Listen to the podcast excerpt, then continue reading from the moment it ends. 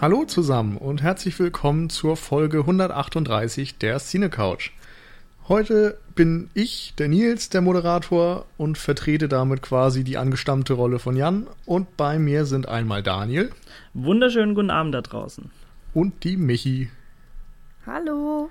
Genau, wie ihr wahrscheinlich am Titel schon erkannt habt, äh, beschäftigen wir uns heute mit Quentin Tarantinos neuestem Streich The Hateful Eight. Ähm, dazu ist zu sagen, dass wir zunächst erstmal so ein bisschen die ähm, Rahmenbedingungen abstecken wollen. Was waren unsere Erwartungen? Wie haben wir den Film gesehen? Bekanntlich ist er ja in verschiedenen Versionen auch äh, im Kino zu schauen momentan.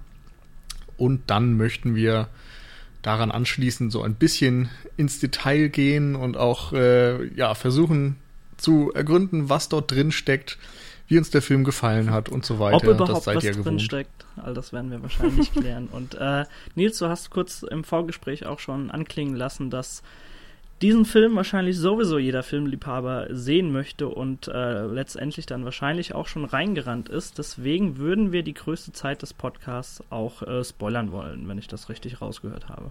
Genau, also wie gesagt, kurz die Erwartungen und die Rezeptionssituation werden wir so abhandeln, aber danach genau. könnt ihr euch auf Spoiler also, einstellen, aber dafür eben auch auf etwas tiefgründigeres. Richtig. Wir werden aber dann nochmal einfach eine kurze Info raushauen, wenn es dann tatsächlich in die Vollen geht. Genau.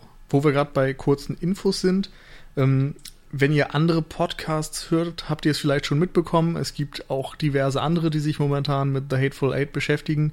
Die möchte ich nur kurz erwähnen, um dann vielleicht auch ja, für euch ein paar Hinweise zu haben, wenn ihr gerade absolut im Tarantino-Fieber seid, wo ihr eurer Sucht weiter frönen könnt. Und zwar ähm, hat Second Unit eine Folge dazu aufgenommen.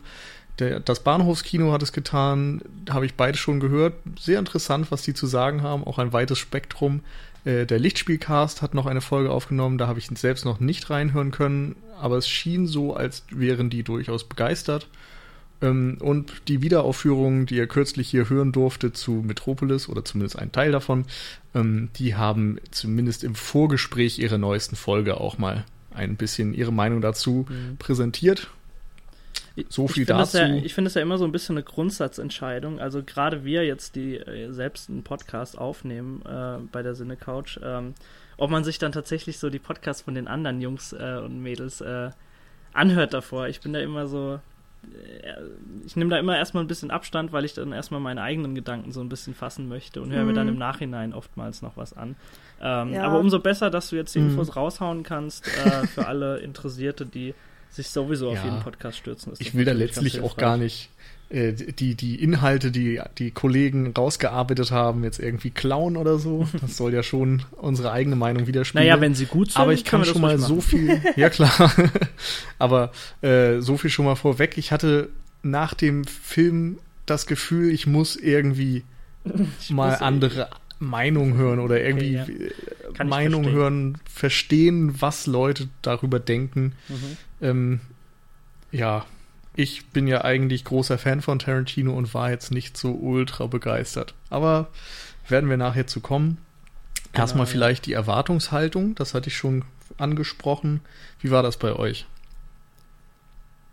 Michi möchte die Lady ja, in der Runde äh, Vortritt haben, ansonsten kann ich auch gerne anfangen.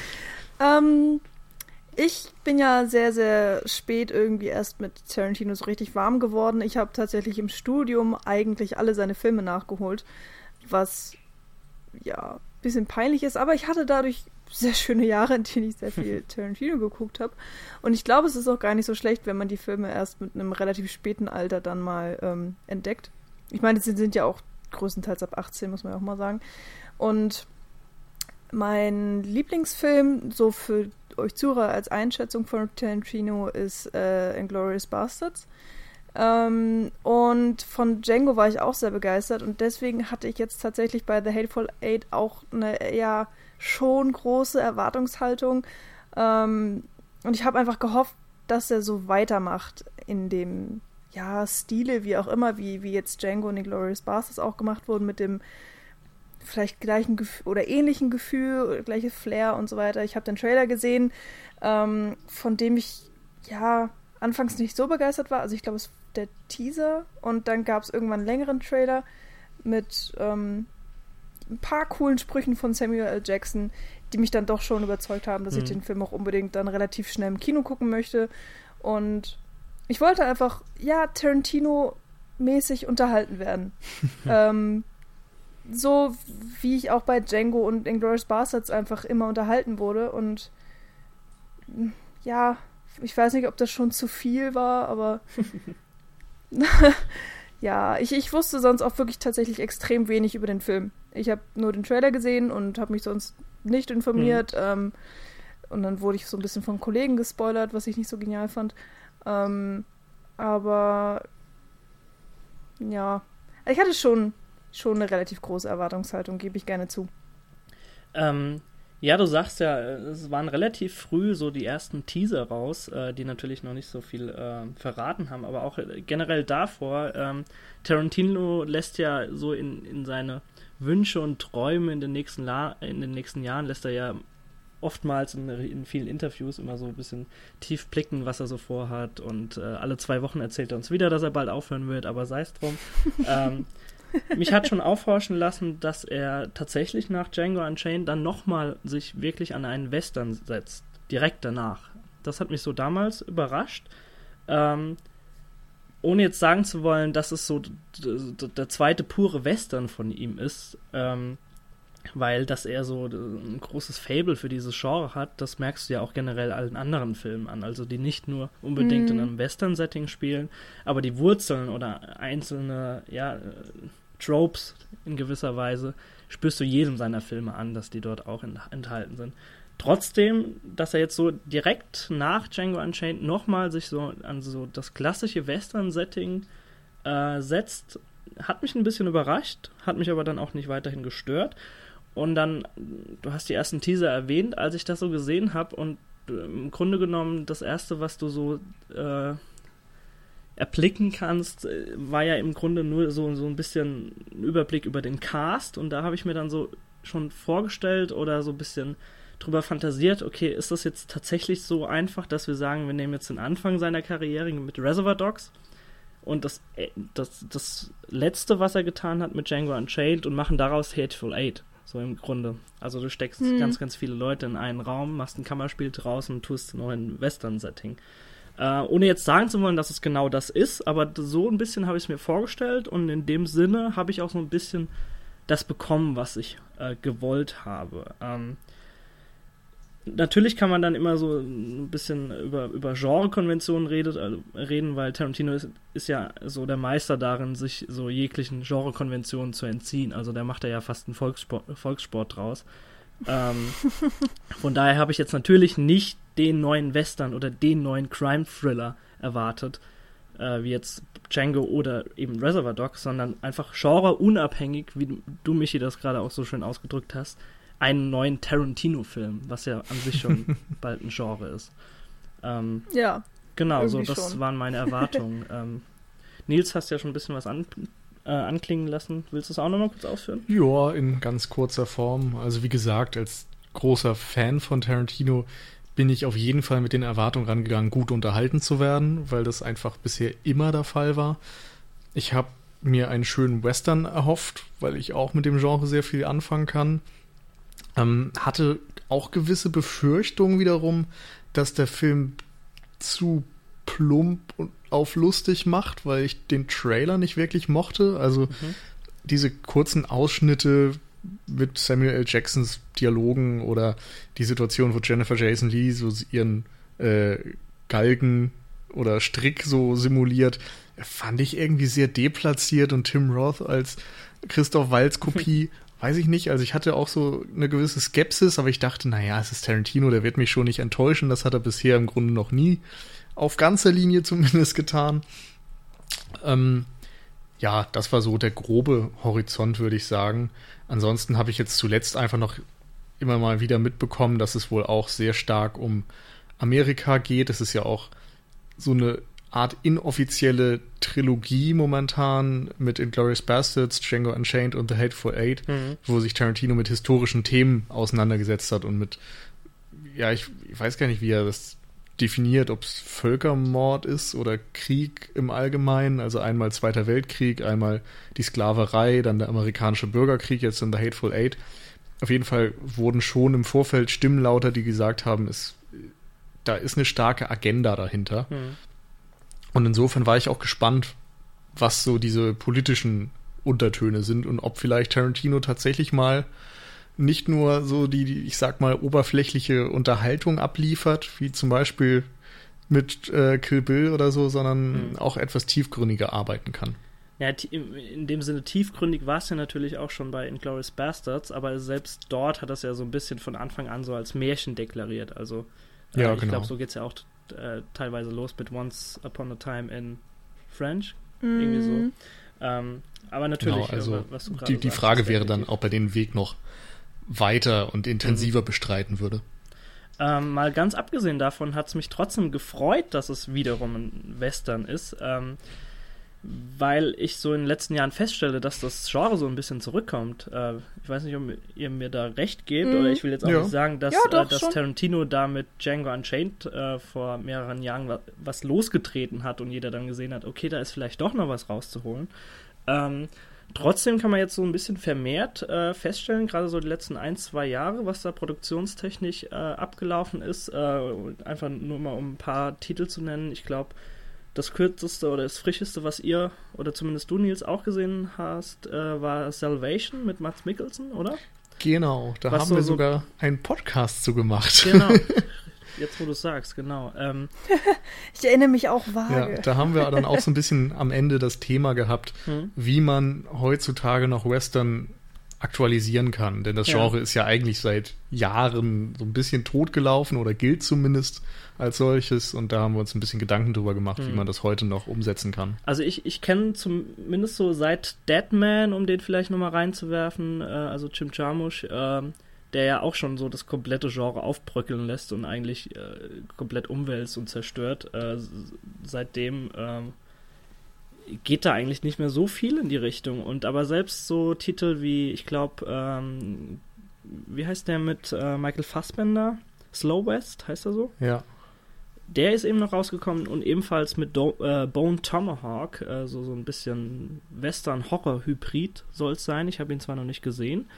Ähm, trotzdem erfreut es mich, dass jetzt tatsächlich wieder so Regisseure, einige Regisseure hingehen, sich ein Herz fassen und sagen, okay, schauen wir mal, ob wir mhm. vielleicht auch so ein bisschen mit so einem Genre-Mix, um das reinzubringen, das war es ja zumindest für mich auch bei Salvation, also dass er so als, äh, als Skandinavier dorthin kommt, äh, das äh, hat einfach so eine frische Prise reingebracht für mich. Ähm, und äh, ja, wobei das ja jetzt nichts mit Genre-Mix zu tun hat. Nee, grade, natürlich nicht. Aber, aber ähm, natürlich, das, das äh, Genre wird natürlich immer weiterentwickelt und, und, und geformt und ja, ähm, du kannst ja nicht immer eine Kopie der Kopie erstellen. Hm, genau, aber gerade so zum Beispiel mit Tom Bone Tomahawk äh, soll jetzt tats tatsächlich so, so einzelne Horrorkonventionen sollen da irgendwie eingewoben mhm. sein. Ähm, ja. Ich will da jetzt nicht so viel sagen, weil ich, wie gesagt, ich denke im Grunde auch immer an so Sachen wie Firefly oder Cowboy Bebop, mhm.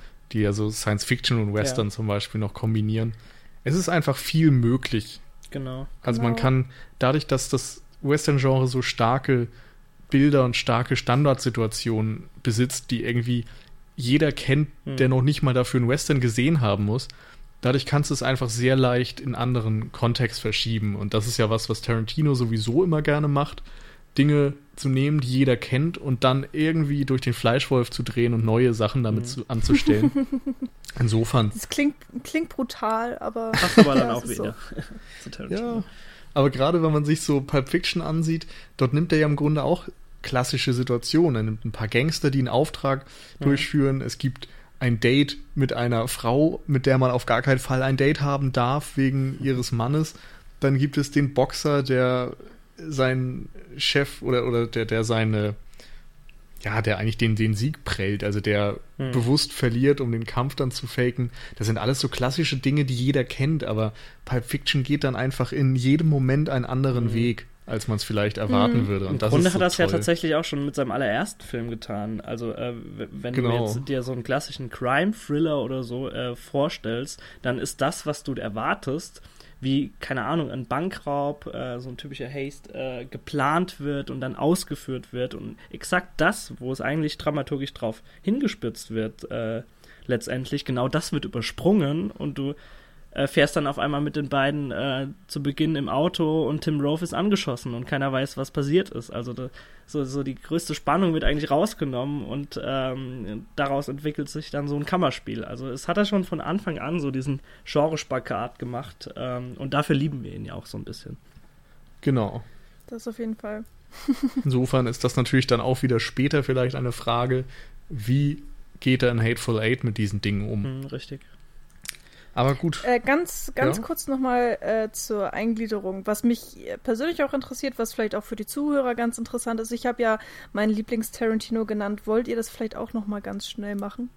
Oder, oder habt ihr überhaupt einen Lieblings-Tarantino? Also ich glaube, wir haben das auf jeden Fall bei der Django Unchained-Folge vor ein paar Jahren gemacht. Mhm. Da hat sich bei mir auch nicht viel geändert. Pulp Fiction und Kill Bill als Double Feature sind so die Favoriten bei mir. Ja, also in solchen Dialogen versuche ich immer dieser Frage auszuweichen, wenn mich jemand nach meinem Lieblings-Tarantino fragt. Aber ich, ich meine auch noch zu wissen, was ich damals gesagt habe, und da äh, ist es eigentlich auch dabei geblieben, nämlich ebenfalls Pulp Fiction aufgrund einfach seiner Fülle an unterschiedlichen Dingen ähm, und äh, tatsächlich dann Reservoir Dogs, weil mich ja. fasziniert hat, äh, wie du teilweise mhm. das schon in seinem Regiedebüt siehst, für das er später dann berühmt geworden ist. Ja, die beiden ja. ungefähr. Meine Begründung ja. liefere ich auch noch schnell nach. Pulp Fiction einfach, weil es, finde ich, der, der rundeste und natürlich der einflussreichste ist. Obwohl es der zerhackteste im Grunde ist, ne? Ja. So, Ach, also das führt zu weit. ja, genau. ähm, und Kill Bill, weil es einfach so ein überbordendes, fantasievolles Spektakel ist, der so viele verschiedene Einflüsse in einen Topf wirft, wirft und dabei etwas für mich Neues kreiert und ich habe einfach immer unfassbar viel Spaß dabei gehabt, mhm. den zu schauen, ohne dass der jetzt groß ja mehr möchte als zu unterhalten. Mhm. Gut, äh, wollen wir dann so ein bisschen jetzt übergehen, wie wir den Film erlebt haben und äh, ich recht bewusst von ja. einem Erlebnis. Genau. Äh, aber da können wir jetzt zu sprechen kommen drauf. Vielleicht, ja, vielleicht wollt ihr fangen anfangen? wir mit dem unspektakuläreren genau. bei uns an. Ja, hätte ich jetzt auch vorgeschlagen. Da gibt es dann auch eine gewisse Geschichte dazu, die vielleicht auch dafür gesorgt hat, dass der Film es nicht unbedingt einfacher hatte bei mhm. uns. Okay. Ähm, wir haben den jetzt letzten Samstag geschaut äh, und haben eigentlich unsere Wunschvorstellung um halb acht Uhr abends verpasst und sind dann um 22 Uhr in den Film reingegangen. Nun wissen ja wahrscheinlich alle, dass der Film gut drei Stunden lang ist. Und auch in der normalen Fassung, also ich weiß gar nicht, was wir dann hatten, 2K oder 4K-Projektion digital, ähm, auch dort gab es eine Pause von 10, 15 ja, Minuten 15. irgendwie. Ja. Und dementsprechend lang dauerte das Ganze dann. Also, ich weiß nicht. Kurz nach eins halb waren wir zwei. Aus dem Kino raus. Ja. Nee, nee, um halb zwei haben wir den Bus genommen. Okay. Nee. Wir waren vorher raus. Auch gut. Aber es hat lang gedauert. ja. Es war ein Kino, wo dann am Ende knapp zehn Leute drin saßen. Hm. Okay. Man war etwas müde und dann wurde es richtig, richtig heiß. Ich weiß gar nicht warum. Ich glaube, es ist auch ein bisschen leider immer so in diesem Kino, aber. Nee, ist es nicht. Sonst ist mir immer arschkalt da drin. das war das erste Mal, dass mir ja, warm war. Na gut. Ja? Ich habe das Gefühl, im Kapitol ist es immer ein bisschen kalt, aber im Palatin ist es eher warm, aber ist auch nee. egal. Also der Punkt jedenfalls, wenn man dann müde und mit Popcorn voll gefuttert da drin sitzt und dann wird es noch warm, dann ist es ein bisschen schwierig manchmal die Aufmerksamkeit offen zu halten, vor allem wenn die Atmosphäre des Publikums dann eben auch nicht so ja, in Partystimmung versetzt, sage ich mal. Also Tarantino-Filme funktionieren ja auch einfach dadurch besonders gut, dass das Publikum mitgeht, dass das Publikum Lust auf den mhm. Film hat.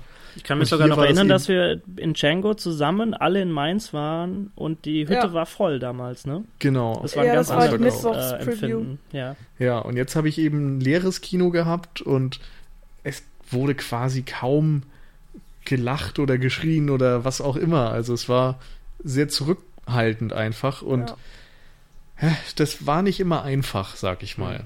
Und gerade so, also vor der Pause hatte ich wirklich einen Anfall von Müdigkeit und hä, das ist natürlich eine der Schlüsselszenen des Films letztendlich, die mhm. man dann vielleicht nicht im besten Zustand rezipieren kann. Ich äh, fühle mich fast so weit, dass ich äh, gerade eine Schweigeminute einlegen muss. Weil mich das so traurig stimmt. Ja. Ähm, zumindest äh, glaube ich, und das äh, gilt ja so generell, glaube ich, auch für Tarantino-Filme, ähm, dass die mit der Zeit so ein bisschen reifen und äh, man sie vielleicht auch so ein bisschen mehr wertschätzen kann, wenn man sie vielleicht zwei, dreimal gesehen hat. Äh, vielleicht das so als positiven äh, Gedanken noch äh, in eure Richtung. Dass, das ist auch definitiv äh, ja, werde ich auch auf jeden Fall noch machen. Ähm, war wirklich ein bisschen unglücklich hm. mit der Vorstellung, aber trotzdem glaube ich schon, dass ich mir doch ein recht objektives Bild über den Film machen kann. Und ähm, ich hm. war zwar auch müde, aber habe es geschafft, wach zu bleiben, im Gegensatz zu Nils. Ähm, ähm, Mir kam, naja. naja. ich war ja auch wach. Also ich habe nicht geschlafen oder so, weiß, aber ja. ich wurde ich habe selbst gemerkt, dass meine Aufmerksamkeitsspanne so ein Ende erreicht hat und dann kam glücklicherweise die Pause und ich konnte ein bisschen mhm. frische Luft schnappen und dann ging das auch alles wieder. Ich, Aber ich will es jetzt auch nicht, nicht verteufeln oder als Blasphemie, Blasphemie bezeichnen, dass ihr jetzt keinen Spaß hattet im neuen Tarantino-Film. Ganz, ganz im Gegenteil, weil, ähm, um mir einfach jetzt mal so ein ganz kleines Fazit vorzugreifen, Hateful Eight ist auch für mich so einer der sperrigsten Filme auf jeden Fall von Tarantino, äh, auf den man sich einlassen muss, ohne dass es jetzt grundsätzlich erstmal was Negatives heißt, aber da werden wir dann auf jeden Fall auch nochmal äh, gleich drauf zu sprechen kommen. Aber jetzt generell erstmal so, wie ich den Film gesehen habe. Und zwar habe ich mir mit äh, ja, drei anderen Leuten gedacht, schauen wir uns das Ganze doch auf der Roadshow an. Weil der Film ist in einer, ja, äh, Special Roadshow Engagement, hieß das Ganze. Ähm, wurde der Film gezeigt und zwar ist diese Roadshow, da muss ich glatt mal nochmal schauen, in ganz, ganz wenigen Städten Deutschlands nur gelaufen, unter anderem im Zoopalast in Berlin, in der Lichtburg in Essen, im Savoy in Hamburg, dann noch in der Schauburg in Karlsruhe und dort habe ich ihn auch gesehen. Ähm, die Roadshow ist dann nochmal nach Wien gezogen ins Gartenbaukino, aber das war es dann auch schon. Und äh, dort wurde er tatsächlich ähm, ja, auf 70 mm Ultra Panavision gezeigt. Ähm, zudem muss, müsst ihr euch vorstellen, dass in, in Karlsruhe quasi noch so eine Cinerama-Leinwand äh, aufgebaut ist, also eine gewölbte Leinwand, die dann nochmal ein ganz anderes filmisches Erleben äh, ja, bietet. Ähm, ja, was, was kann ich generell zu, zu der Roadshow sagen? Also, man, man muss es sich schon so ein bisschen als Filmerlebnis vorstellen. Und äh, du kommst da rein und weißt direkt, du bist so, so, ja, du bist gleich ein Teil von was Besonderem, was hier stattfinden wird. Ähm, also der Film ist nicht einfach nur plump losgegangen. Er, er startete mit, mit dem, mit einem ähm, Stück, also einer Ouvertüre von Ennio Morricone, der unter anderem übrigens seit, ich glaube, fast schon 40 Jahren keinen Score mehr für irgendeinen Western gemacht hat. Und, ähm, ja, ich glaube Mitte der 80er oder so hat er. Genau, das dürfte gemacht. ungefähr hinkommen. Ähm, und diese Ouvertüre lief zu Beginn, der, die Leinwand war zu und diese Ouvertüre wurde immer lauter und die Lichter wurden gleichzeitig runtergefahren. Also wurde es so wirklich uh. smooth in den Film geleitet und dann, während die erste Szene begann und man sieht dort so eine ganz, ganz große Schneelandschaft, während so die Ouvertüre so auf ihrem Höhepunkt ist, geht die Leinwand dann auf. Und ihr müsst euch vorstellen, dass äh, dieses 70 mm Ultra Panavision, das ist ein Format ähm, mit 2,76 zu 1. Und äh, zum Vergleich, die meisten gängigen Filme, die, heut, äh, die ihr heute im Kino sehen könnt, das ist meistens so 1,85 zu 1, vielleicht allerhöchstens noch 2,39 zu 1. Also es, es, es, war ein unfassbar breites Bild und es hat gefühlt eine Ewigkeit gedauert, bis diese, bis dieser Vorhang einfach nach links und nach rechts gefahren ist. Also du hast gedacht, es hört gar nicht mehr auf, so breit ist diese Leinwand. Und äh, da könnt ihr euch natürlich vorstellen, mit so einem unfassbar breiten Bild, was halt eine extreme, ja, Bild, äh, was ein extremes Bilddetail dort ermöglicht werden kann. Und ähm, was natürlich auch so, so ein bisschen nahezu perfekt ist für einen Western, selbst wenn weite Teile des Films eben auch ähm, in diesem, wie heißt es auch immer, Haberdashery, also in diesem Laden spielen.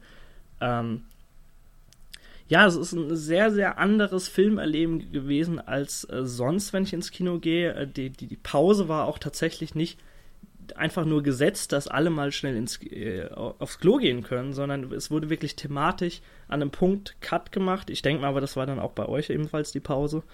Also ich weiß gar nicht, nach ja, welchem Kapitel das war, aber definitiv. das dürfte identisch sein. Ähm, aber äh, daran sieht man schon, dieser komplette Film ist für diese Roadshow aufgebaut worden. Und das ist einfach ganz, ganz grandios. Auch nach der Pause ist dann nochmal die, Over äh, ist die Ouvertüre nochmal gelaufen, bevor es losging.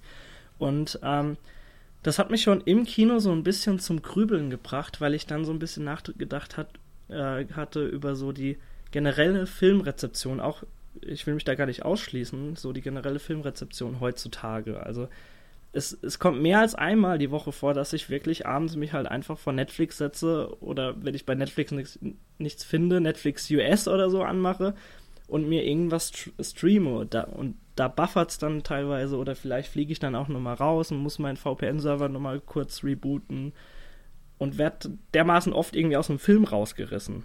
Und wenn man das Erlebnis dann so neben dran stellt, dann ähm, sieht man mal, wie, wie, ja, wie Kino so auch als Kultur, Kulturgut angesehen werden kann, was so ein bisschen auch die, die Kunstform ausmacht. Also wir haben in letzter Zeit sehr, sehr viele Diskussionen, gerade in ein, zwei äh, Seminaren geführt in der, in der Universität in Frankfurt, ähm, bei denen wir uns ähm, konkret darüber unterhalten haben, was denn Film als Kunstform ausmacht und äh, was Film überhaupt kann und zu was Film imstande ist. Und da haben wir sehr oft über Digitalisierungsprojekte äh, gesprochen und wir haben teilweise Digitalisierungsprojekte gezeigt bekommen, bei denen bewusst das Bild, so, so ein ganz grobkörniges Bild, weil, es, weil du eben das damals hattest mit dem Filmkorn, dass es wirklich so ein ganz, ganz sattes Schwarz ist, teilweise dermaßen aufgehellt wurde in, in der Digitalisierung, dass es eben angepasst wurde an so die heutige Zuschauererwartung.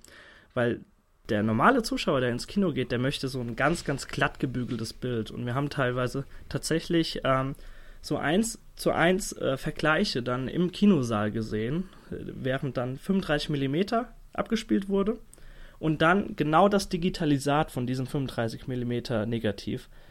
Ähm, direkt danach die gleiche Szene.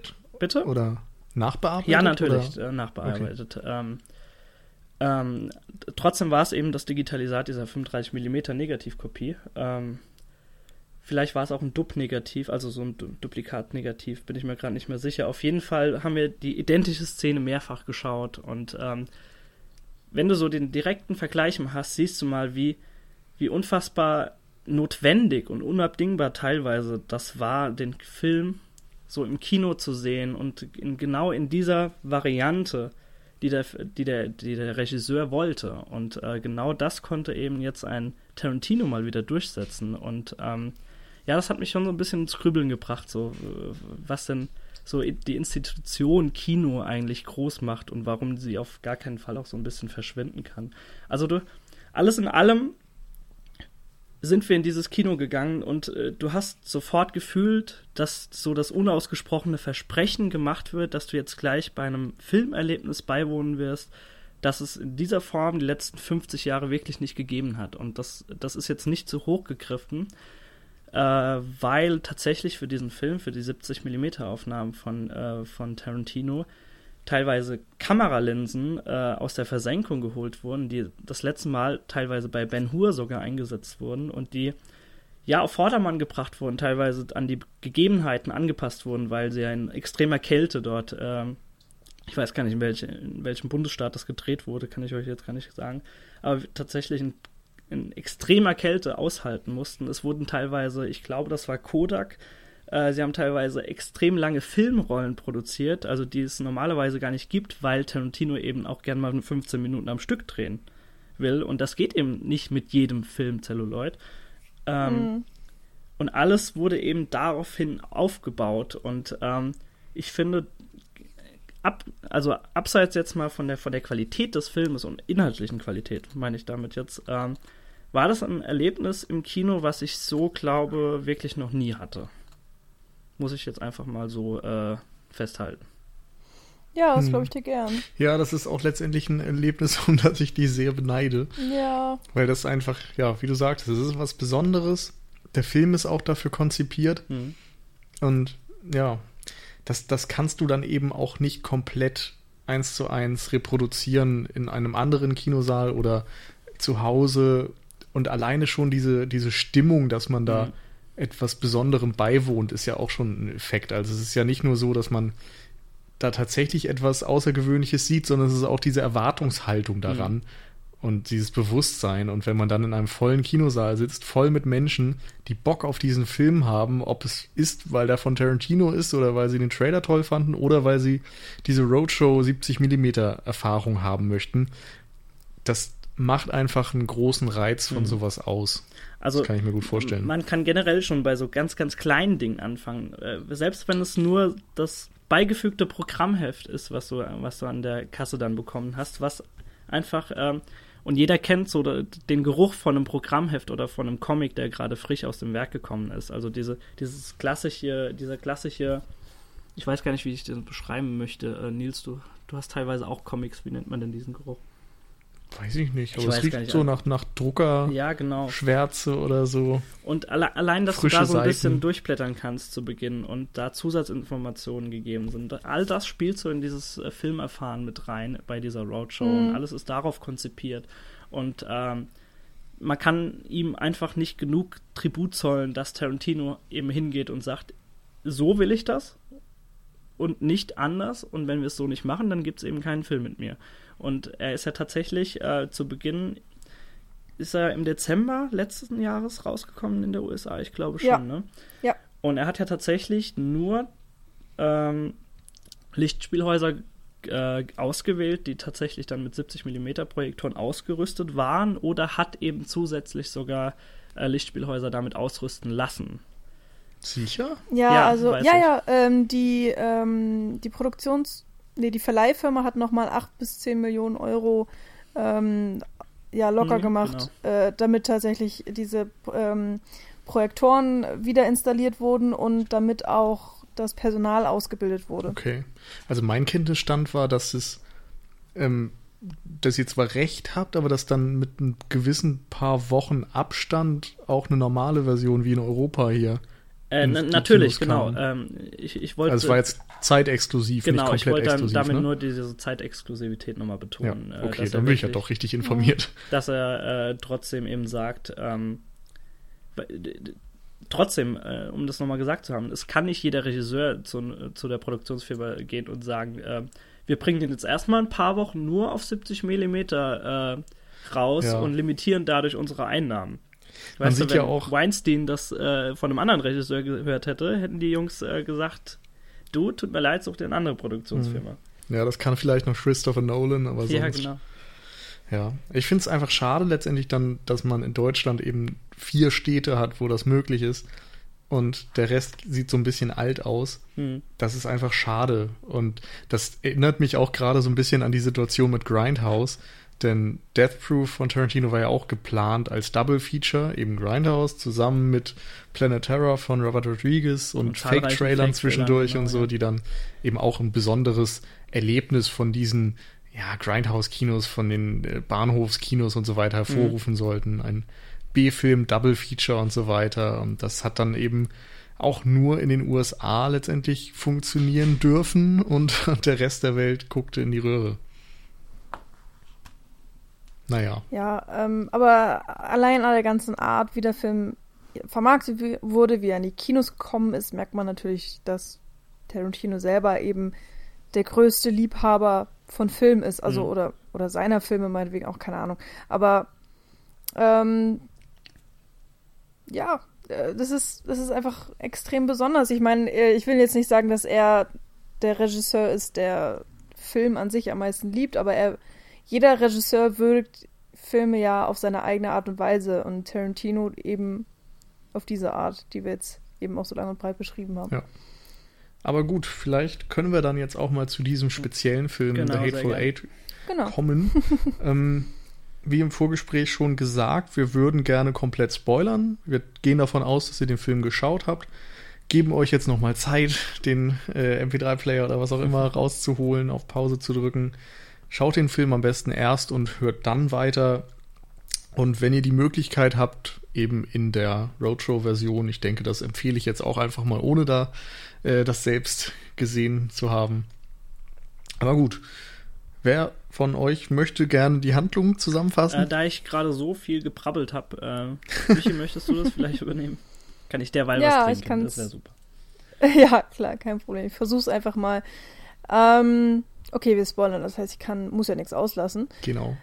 Äh, es fängt erstmal an äh, mit Samuel L. Jackson, der Major Marcus äh, Warren spielt, oder? Genau, ja.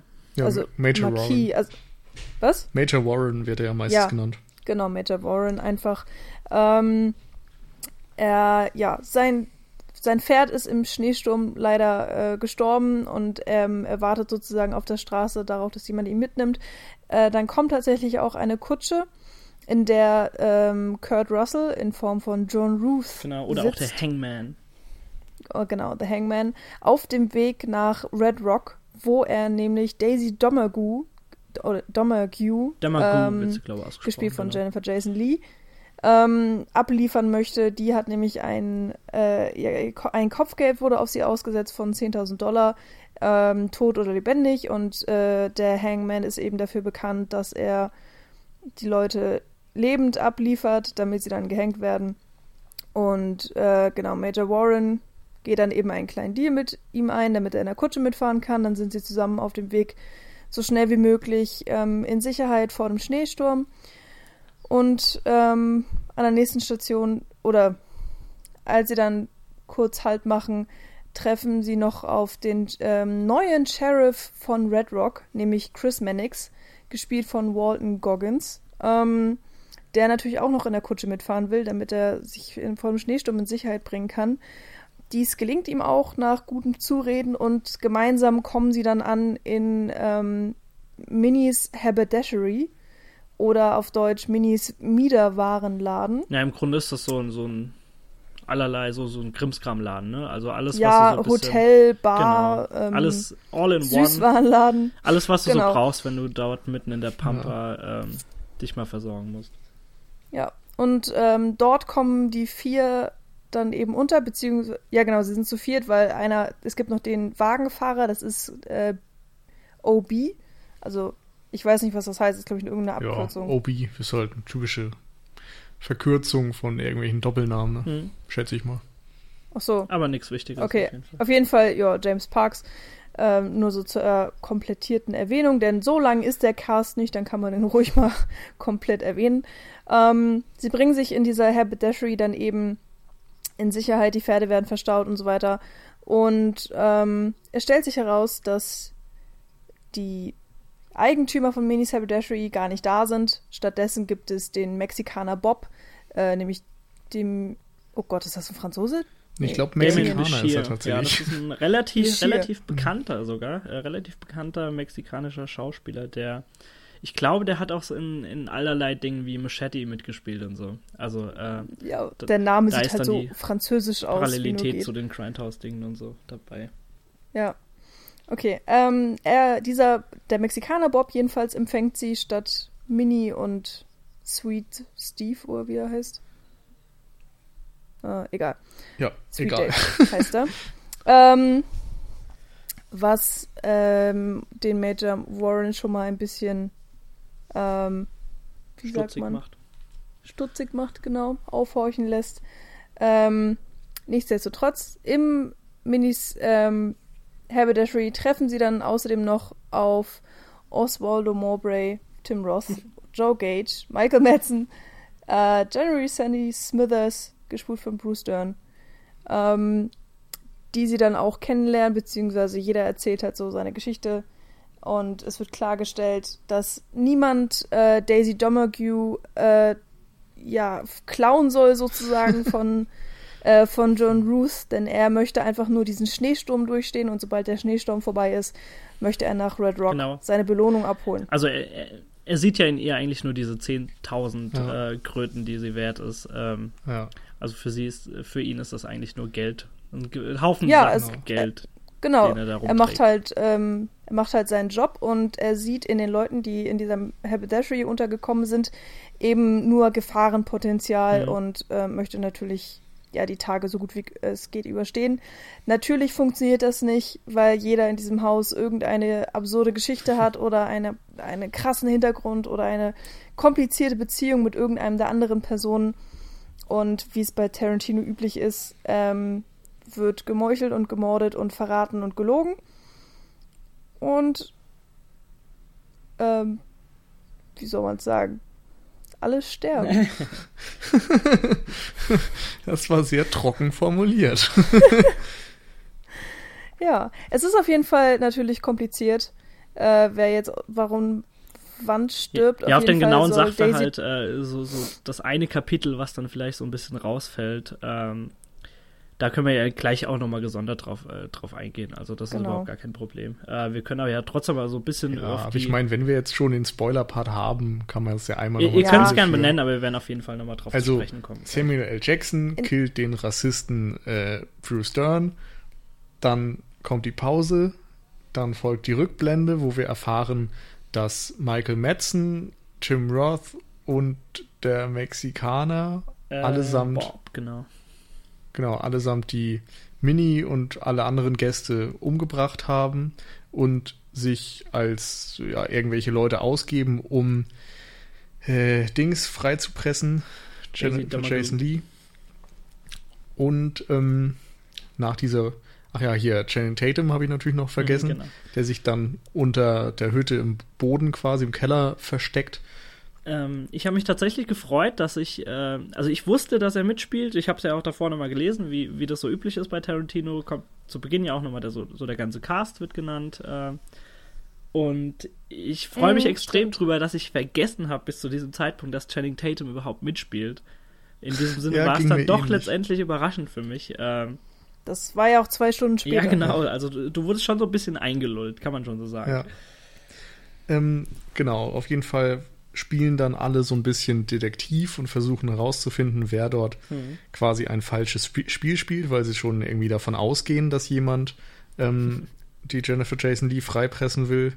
Letztendlich deckt sich dann alles auf, mhm. alle bringen sich gegenseitig um auf ultra brutale Art und Weise und ja, eigentlich kann man fast davon ausgehen, dass am Ende tatsächlich alle tot sind. Also wenn man das so hört, das, das klingt tatsächlich so ein bisschen trocken alles. Ähm, muss man natürlich auch dann selbst auch Und gesehen kurz. haben letztendlich. ähm, ich finde so den wahren Kniff oder Geniestreich will ich es nicht nennen, aber auf jeden Fall Kniff hinter der ganzen Sache und hinter, äh, hinter diesem Whodunit-Plot, was es ja dann letztendlich ist, weil sie felsenfest einfach behaupten, dass irgendjemand hier ein doppeltes Spiel spielt. Äh, der Kniff dahinter ist einfach, dass tatsächlich jeder dort Dreck am Stecken hat und äh, jeder in irgendeiner Weise zumindest doppeltes Spiel spielt und nicht der ist, der letztendlich vorgibt zu sein. Ah, Moment. Bis auf Daisy. Bestimmt. Also, weil sie ist von vornherein genau die Bitch, als die sie auch verhaftet wurde. Die schon, aber sie, sie hält ja trotzdem in gewisser Weise Informationen zurück, dass sie dass sie weiß, dass dort jemand ist. Ähm, in, innerhalb der Story kriegt sie auch äh, gewisse Dinge mit, unter anderem, dass eben der Kaffee mhm. vergiftet wird, was sie dann für sich behält, weil sie eben in diesen Plan ein, äh, äh, eingeweiht ist. Also ähm, zumindest im, im Laufe der Handlung treibt sie auch ein doppeltes Spiel und ist nicht mehr mhm. so die plumpe äh, Gefangene, die letztendlich in ein paar Tagen gehängt mhm. wird. Ja, okay. Mhm. Ja. Die Frage ist nur, ob das jetzt so ein toller Kniff ist oder ob das sogar ein Problem ist. Ähm, Lässt sich drüber diskutieren, können wir gerne machen. Genau.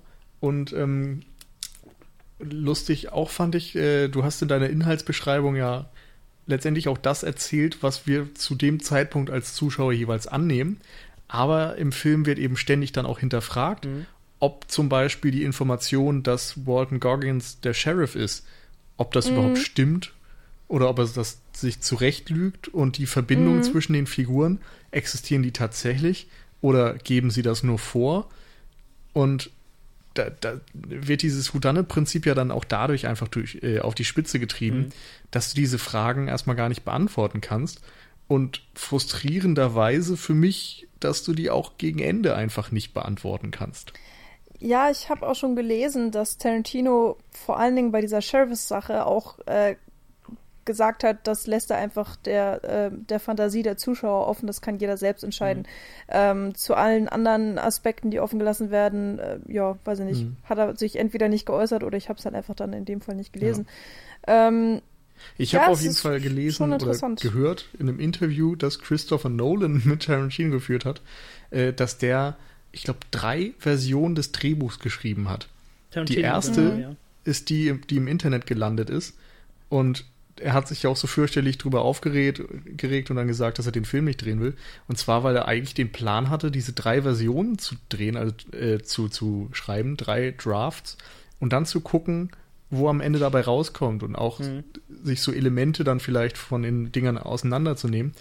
Insofern kann man sich da natürlich auch fragen, wie unterschiedlich sind letztendlich die Drafts. Ich glaube, das Drehbuch hat keiner von uns gelesen. Äh, nee, definitiv ähm. nicht. Ich weiß nur, dass tatsächlich der, der Brief, den Samuel L. Jackson äh, dabei hat, also von Abraham Lincoln, angeblich zumindest, äh, dass der tatsächlich im ersten Draft da schon drin war. Und ähm, ja, Tarantino wusste, dass er irgendwas mit diesem Brief machen möchte. Also er, er, wusste letztendlich dann nicht so wirklich, wo er es einbaut, aber das ist so das Einzige, das mir bewusst ist, was es tatsächlich vom ersten Draft dann letztendlich in den fertigen Film geschafft hat. Also in dem Interview zum Beispiel sagte er, dass der eigentlich überhaupt keine exponierte Rolle hatte. Mhm. Dass er am Anfang in der Kutsche, wie es auch im End, äh, letztendlich im Film ist, dass er dort angesprochen wird aber dass er dann im Grunde nie wieder vorkommt. Aber letztendlich ist ja der, der, der Brief auch so in gewisser Weise schuld, dass sie überhaupt den, äh, den Chris Mannix, also den, den, den Sheriff, äh, überhaupt treffen, weil äh, da, da, entbrennt ja dann letztendlich ein Streit, weil, ja. weil äh, aufgrund dessen dann die Kutsche angehalten werden muss und dann treffen sie eigentlich erst über, auf äh, Chris Mannix. Also es wurde schon ein bisschen eingewoben, mhm. ja. aber Mein Punkt ja. ist nur eigentlich, ähm, dass man oder dass ich mich am Ende teilweise dann auch gefragt habe, ob es da eine eindeutige Wahrheit gibt oder mhm. ob vielleicht dann auch in irgendeinem Draft Walton Goggins der Sheriff ist und in einem anderen ist er es nicht oder so. Also ich weiß nicht, wie stark sich diese Varianten mhm. unterscheiden und ob es so, ein, so eine Art Rashomon dann letztendlich mhm. ist, wo es drei Versionen der gleichen Geschichte gibt oder so. Mhm. Ja, gute Frage. Ähm, okay, wollen wir bei der wollen wir das so kurz kritisieren, beziehungsweise auseinanderdröseln? Fandet ihr es gut oder schlecht? Oder?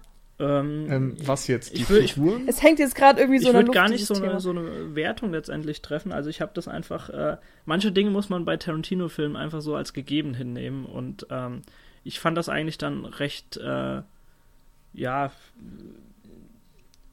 Nicht in dem Sinne interessant, ob er jetzt tatsächlich der Sheriff ist. Ähm, äh, ansonsten, ja, ja, ich, ich würde sagen, ich hab, wir haben ja uns im Vorgespräch überlegt, dass wir noch über die Charakterzeichnung genau, sprechen ja. wollen.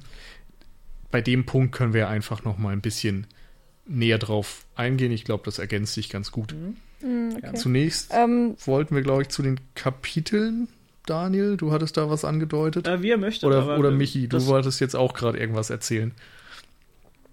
Die ja, ich wollte nur ganz kurz halt sagen, dass ich tatsächlich eine ähm, ich habe eine starke Meinung. Also bei diesen ganzen offenen mhm. Fragen, da sage ich, okay, ja, die sind bewusst offen gelassen oder es gibt jedenfalls keine eindeutige Antwort und trotzdem habe ich für mich meine eigene persönliche Antwort gefunden, sozusagen. Also, aber mehr wollte ich gar nicht zu dem Thema. Willst du die persönliche Meinung denn noch offenlegen? Ach so, ja. Oder dann auch später? ich dachte, das wäre dann später. Okay, ja. gut. Okay. Dann, Daniel, ähm, Informiere uns. Äh, also ich würde sagen, dass wir teilweise dann auch auf die Kapiteleinteilung, ähm, weil ich da einen größeren Kritikpunkt habe, dann aber letztendlich auch besser drauf eingehen können, wenn wir so ein bisschen die Charaktere tatsächlich dann auch kennengelernt haben jetzt so äh, im Podcast. Äh, deswegen würde ich jetzt einfach mal wirklich sagen, dass wir ähm, ganz kurz auf diese Hateful Eight mal ein bisschen eingehen, wenn ihr einverstanden okay. seid damit. Ähm, weil es ist ja tatsächlich so, dass die, die ersten Personen, die auch tatsächlich ein. Ich würde jetzt Daisy Domergue erstmal ganz kurz ausklammern aus, äh, aus äh, diesem Dialog, der dann entsteht äh, zwischen Major Marquis Warren, also Samuel L. Jackson, und Kurt Russell als John Ruth.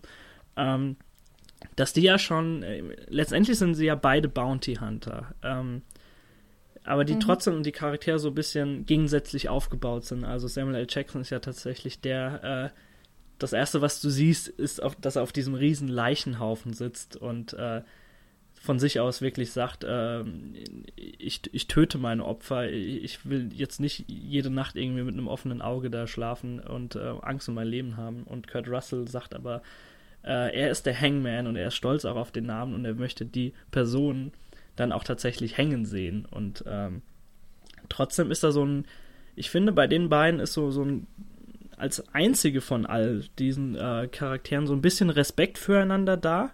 weil sie sich auch tatsächlich kennen. Das hört man so ein bisschen aus den Dialogen raus, also dass sie sich vor Ewigkeiten auch schon mal gesehen haben. Und das. Ja, sie haben vor acht Monaten ein Steak Ja, genau. Äh, und John Roof auch damals so die. Ist, hat ja. Er wird sich jetzt. Äh, dieser, dieser Brief, den Samuel L. Jackson angeblich von Abraham Lincoln hat, da ist er ja total äh, scharf drauf, den unbedingt nochmal zu lesen. Und also da ist so ein gewisser Respekt zumindest vorhanden. Also auch unter Bounty-Huntern gibt es scheinbar Respekt füreinander. Mhm.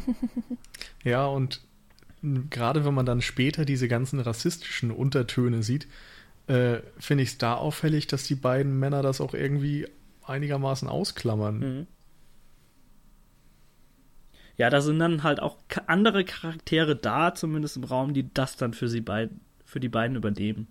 Ähm, ja. Das ist natürlich dann so. Äh, vielleicht wäre es dann auch letztendlich zu viel gewesen, wenn die beiden dann auch nochmal drauf eingehen. Ähm, Klar, ich denke mir nur so, Samuel L. Jackson hat später ja auch noch einige Situationen, wo er selbst als ziemlicher Rassist rüberkommt, mhm.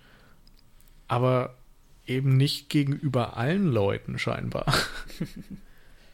Was ich irgendwie, ja, es war ein, war ein interessanter Kniff erstmal. Ja, vielleicht benutzt er Rassismus einfach als Waffe. Ja, also sein, ja. Das, das, das Gefühl hatte ich jedenfalls. Vor allen Dingen, wenn er eben auch weiß, okay, ich habe jemanden vor mir, der selber rassistisch ist gegenüber Schwarzen, mhm. ähm, benutze ich es als Waffe, dass ich schwarz bin, um ihn damit sozusagen zu foltern. Ja, Oder in gewisser Weise auch Fall. zu demütigen, weil er ja letztendlich dann auch im Krieg ja. gekämpft hat und im Krieg bewusst einfach nur Weiße umgebracht hat. Und äh, das ist ja auch so der, der, Gipfel des Konflikts, den er dann letztendlich mit äh, hier ähm, General Sandy Smithers, also Bruce Dern hat, äh, die sich ja tatsächlich auch schon mal gesehen haben oder zum, was heißt gesehen haben, wäre zu viel gesagt, aber sich zumindest ähm, Sie haben im selben im, Kampffeld genau, auf dem gekämpft, selben also Schlachtfeld also und das, äh, wie, sie, wie, sie, genau. wie sie das auch andeuten, das, das verbindet in gewisser Weise. Auch wenn sie es selbst vielleicht Norden gegen haben. Süden. Genau. Ja. Ähm, wollt ihr ein bisschen was über Daisy Domergue sagen, weil ich fand die am Anfang extrem nebulös oder wie auch immer es man sagen will. Also sie war so, so die das Enfant terrible da in, diese, in dieser Kutsche äh, die du extrem schlecht einschätzen konntest, die sich einfach nur kindisch da verhält und einfach nur provozierend auftritt. Mm, egal ja, wer es ist. Das stimmt auf jeden Fall. Ähm, es wird halt von vornherein deutlich gemacht, dass sie halt irgendwie so eine harte Bitch ist, die, weiß ich nicht, alles Aber auch so leicht wahnsinnig, auch, ne?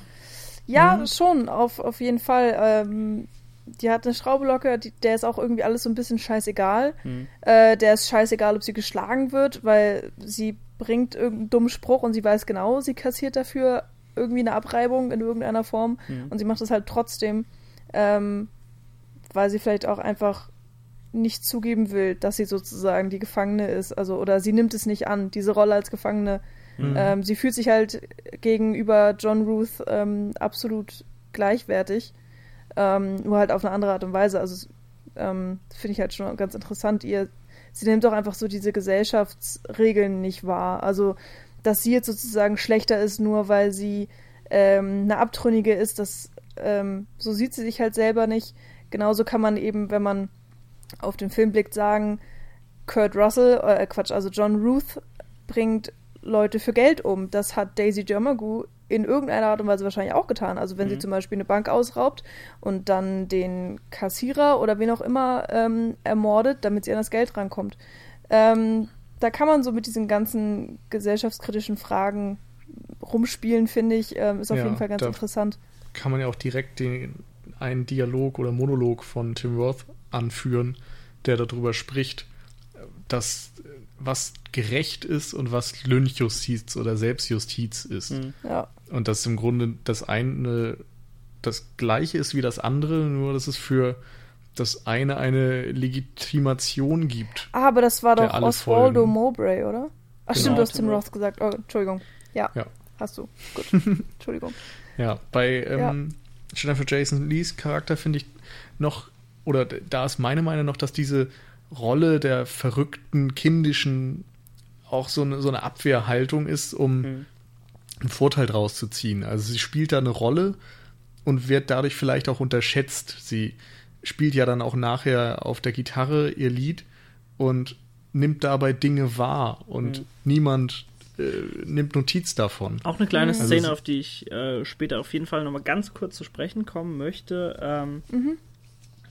Ja, aber Jennifer Jason Lee, ich, ich glaube, sie wird auch so ein bisschen von diesem puren Hass gegenüber John Ruth äh, angetrieben, äh, auch wenn sie zumindest, also sie ist ja in den Plan eingeweiht, dass, dass ihr Bruder, Channing Tatum, ihr Bruder und, und die Bande sie befreien sollen in dieser Hütte. Ähm, dennoch, ihr, ihr geht, sie, sie wird so von diesem puren Hass angetrieben, dass sie dabei sein möchte, wenn John Ruth auf diesem verschneiten Berg hier sterben wird. Und mhm. ähm, das, das, das, lässt sie so jeden zweiten Satz äh, innerhalb der Dialoge so ein bisschen durchblicken. Und ähm, ja, sie ist auf jeden Fall ein sehr, sehr interessanter Charakter. Ähm, äh, ja? Ganz kurz, ich habe da noch so eine ähm, ja, Theorie, wie auch immer, ein, ein ähm, eine Meinung, dass, also ich finde tatsächlich, dass der Film oder dass sie relativ feministisch auch ist. So absurd sich das auch anhört, aber sie ist einfach, ich habe ja schon gesagt, sie fühlt sich gleichwertig gegenüber dieser ganzen Männer und ja, ich finde, das ist sie auch auf eine Art und Weise. Also sie wird ja auch nicht, sie wird halt nicht anders behandelt, nur weil sie eine Frau ist, mhm. sondern sie wird halt anders behandelt, weil sie eben die Gefangene ist. Also versteht ihr ungefähr, was ich ja, ja, klar. meine? Es passt aber auch so natürlich auch in den Western, weil äh, selbst wenn Frauen im Western mitgespielt haben, es waren immer männliche Regeln, die da äh, gegriffen haben. Und das finde ich auch hier letztendlich so ein bisschen, aber äh, aber das widerspricht sich gerade irgendwie, weil normalerweise im Western hattest du die Hausfrauen, die sich um die Kinder gekümmert haben und irgendwie Restaurants geführt haben und so weiter. Ja, ja aber so von, aber wenn dann eine Frau dort ich genau, sag mal, ich, gleichberechtigt sein richtig. will, dann muss sie die männlichen Regeln und Also ich meine jetzt nicht die unbedeutenden okay. äh, Frauenstandardsituationen eben, sondern dann tatsächlich so ein paar Jahrzehnte weiter gedacht, äh, wenn, wenn so dieser Mythos vom, vom Revolverhelden so ein bisschen aufgebröckelt war, letztendlich so 50er, 60er auch, äh, wenn dann tatsächlich dann auch Frauen die Rolle, äh, die Rolle übernommen haben. Ähm, ja. Ich, äh, zum Beispiel Johnny Guitar, ich weiß nicht, ob ihr den gesehen habt, da ist es letztendlich nee, eine, eine, eine, eine, Wirtin, die äh, dermaßen äh, das Sagen hat und äh, die aber trotzdem so nach diesen männlichen Regeln dann lebt. Ähm, hm. In dem Sinne passt das dann auch doch ganz gut. Aber ich gebe dir natürlich ja, die Frage recht, ist, Die Frage ist, ob das dann tatsächlich so feministisch ist, wenn sie so ein, so ja, ein genau. Rollenbild kopiert. Ja, das ist nämlich äh, auch genau das, worauf ich hinaus wollte, weil ich nämlich auch das Gefühl habe, dass, ähm, dass sie eine Männerrolle spielt. In einem Frauenkörper. Mhm. So. Also das. Man könnte einfach äh, Jennifer Jason Lee durch einen männlichen Schauspieler austauschen und es macht keinen Unterschied. Ah, weiß ich nicht. Also auf eine Art kann ich das nachvollziehen. Auf der anderen Seite ähm, habe ich das Gefühl, dass also die Gewalt, die ihr gegenüber geäußert wird oder die ihr angetan wird, die wirkt noch mal ganz anders dadurch, dass sie einer Frau angetan wird. Bin ich der Meinung. Also so Dinge also, wie, ja. dass sie ständig geschlagen wird und immer, also im, im Bahnhofskino-Podcast zum Beispiel haben sie es auch sehr schön rausgearbeitet, dass sie immer aufs Gesicht etwas kriegt. Also sie kriegt mm. Schläge aufs Gesicht, ihr werden Zähne ausgeschlagen. Mm. Ähm, sie kriegt Blut ins Gesicht nicht nur Blut, aber und Gehirn reingespritzt ihres eigenen Bruders und so weiter. Und da fiel das schöne Wort pornografisch. Also das ist diese ganzen Flüssigkeiten und sonst was, das ist fast schon pornografisch, wie das dargestellt wird. Und ich habe das Gefühl, dass dort auch irgendwie das eine sehr bewusste Darstellung in dieser Weise ist. Und mm. dass dort irgendwie auch etwas ausgesagt wird und auch, dass so am Ende der weiße Rassist und der schwarze Rassist irgendwie mm. gemeinsam die Frau töten in Eintracht quasi. Das ist das ist eine sehr, sehr, sehr zynische Botschaft am Ende. Hm. Man könnte sogar so weit gehen, dass die ganzen Männer in diesem Film wegen ihr sterben. Also sie ist ja eigentlich auch äh, der, der, das Zentrum der Geschichte eigentlich. Alle haben sich in dieser Hütte versammelt, weil sie da sein wird und aufgrund dessen sterben auch alle.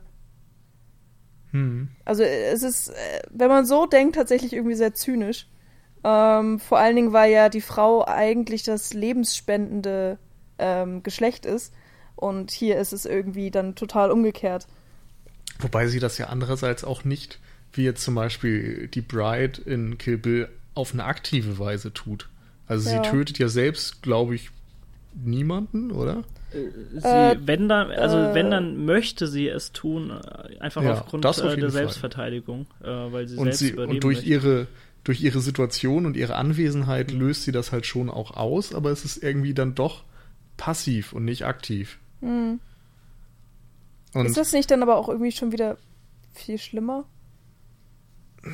Weiß ich nicht, mhm. aber es ist zumindest dann auch wieder so eine Rolle, wie, also auf eine Art ist sie wieder eine Damsel in Distress. Also ja, ihr muss geholfen werden. werden. Ja. Sie ist die ganze Zeit gefesselt und so weiter. Weiß ich nicht. Mhm. Ist ähm, zumindest ein interessanter Aspekt meiner Meinung nach mhm. und auch je nach Lesart ein sehr problematischer, so wie es dargestellt wird. Um einfach mal weiter zu schreiten, würde ich sagen, weil wir noch ja. ein paar Charaktere äh, vor uns haben. Äh, was habt ihr denn von Anfang an von Bruce Dern gehalten? Wie er da als alter Kreis in seinem also, uralten Sessel gesessen hat.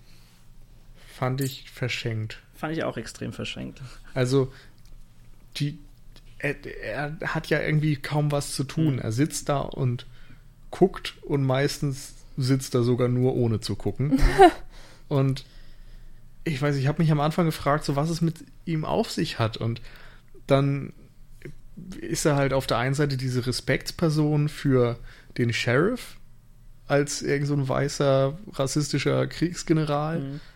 Und ansonsten ist seine einzige Funktion ja dann einmal aus der Haut zu fahren, als Samuel L. Jackson ihm die Geschichte von seinem Sohn genau, erzählt. Was ihn aber letztendlich dann auch sein Leben kostet. Ja, mhm. und das, das war sehr wenig. Ich hätte mir da echt irgendwie eine, eine stärkere, interessantere Rolle ja, gewünscht. Ja, für mich ist er ein 1A-Gimmick tatsächlich, weil äh, wenn der Rückblick kommt, wird klar, er wird nur am Leben gelassen, damit er so eine Art Ablenkung ist äh, für eben Joe Gage und Oswaldo da, mhm. und Bob, damit das irgendwie ja nicht zu offensichtlich ist, äh, dass sie Daisy retten wollen und so weiter. Ähm, und ja, irgendwie er ist dann halt da und deswegen wird dann irgendwie auch diese Geschichte mit Major Warren gesponnen, wo man ja auch noch nicht mal weiß, ob das überhaupt wahr ist. Das kann er sich ja dann auf dem Punkt auch komplett ausdenken, wenn er möchte. Ähm, mhm. Es gibt auch niemanden, der seine Geschichte beweisen kann, beziehungsweise der, der etwas anderes erzählen kann. Und ähm, General Sanders, äh, Smithers äh, entscheidet sich dann eben, diese Geschichte zu glauben und deshalb, ja, muss er irgendwie dran glauben.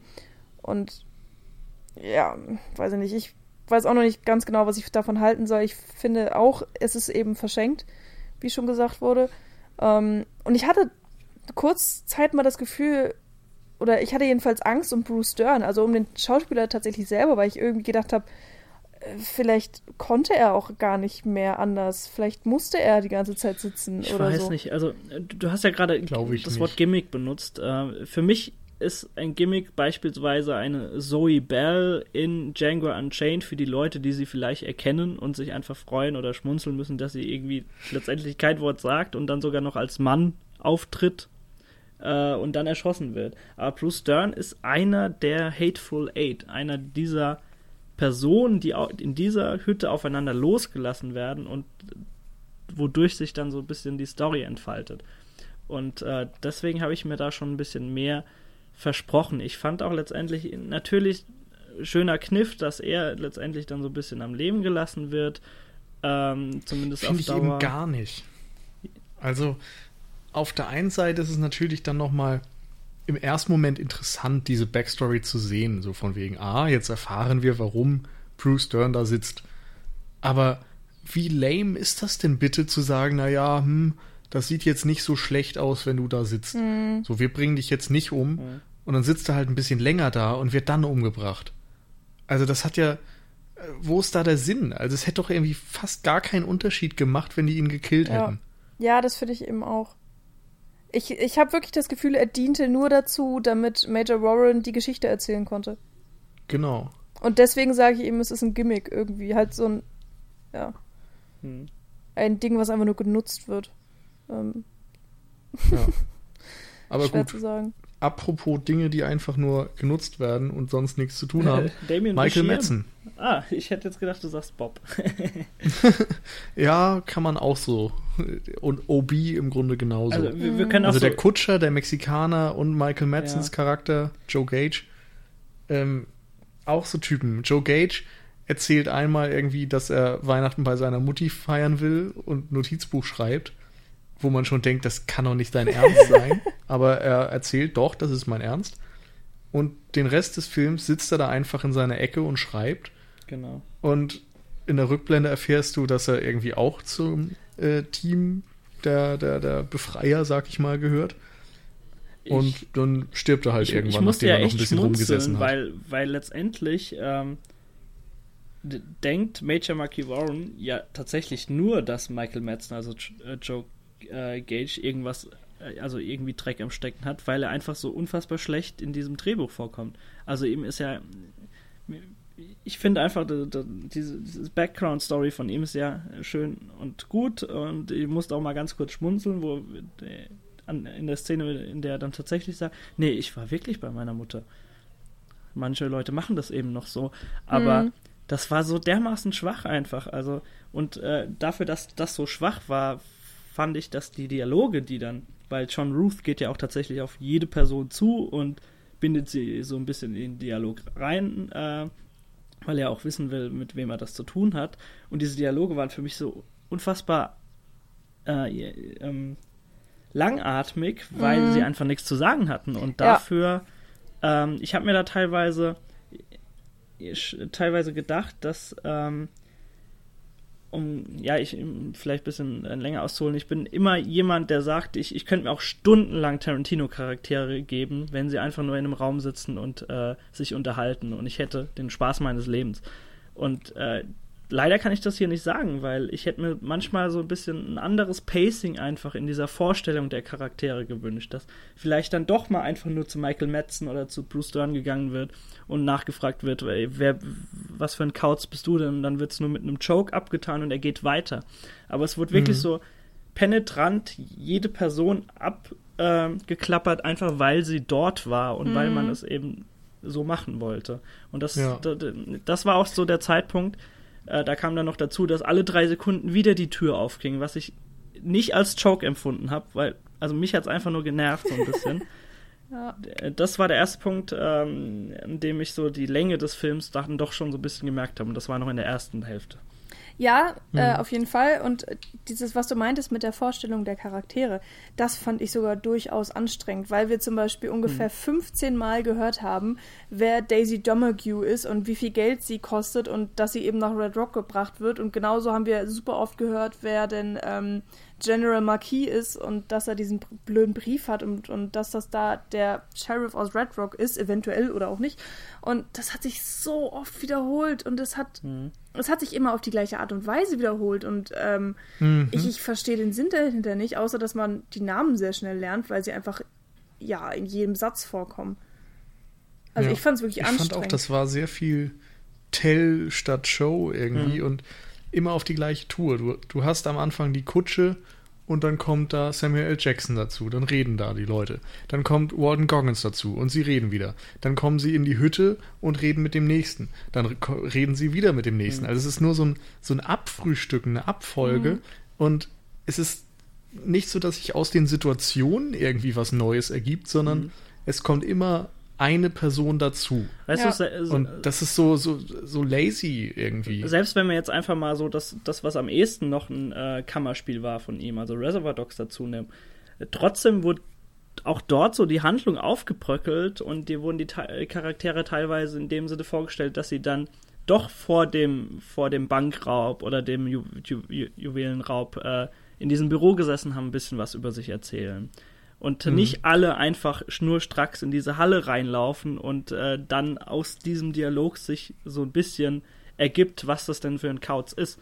Ja. Und das und, ist hier einfach nicht so rund, finde ich. Ja, ja ich finde vor allem auch, dass Tarantino das sonst immer geschafft hat, so diese ähm, wirklich erinnerungswürdigen äh, Charaktere zu mhm. schaffen. Also er hat mit wenigen Dialogen sofort ein Bild von der Figur gezeichnet, auch gerade weil er gerne auf Stereotype zurückgegriffen hat in gewisser Weise, wo du das Gefühl hattest, ich kenne die Leute, ich kenne so ähnliche Figuren mhm. aus anderen Filmen, ich weiß, was das für eine Art von Mensch ist.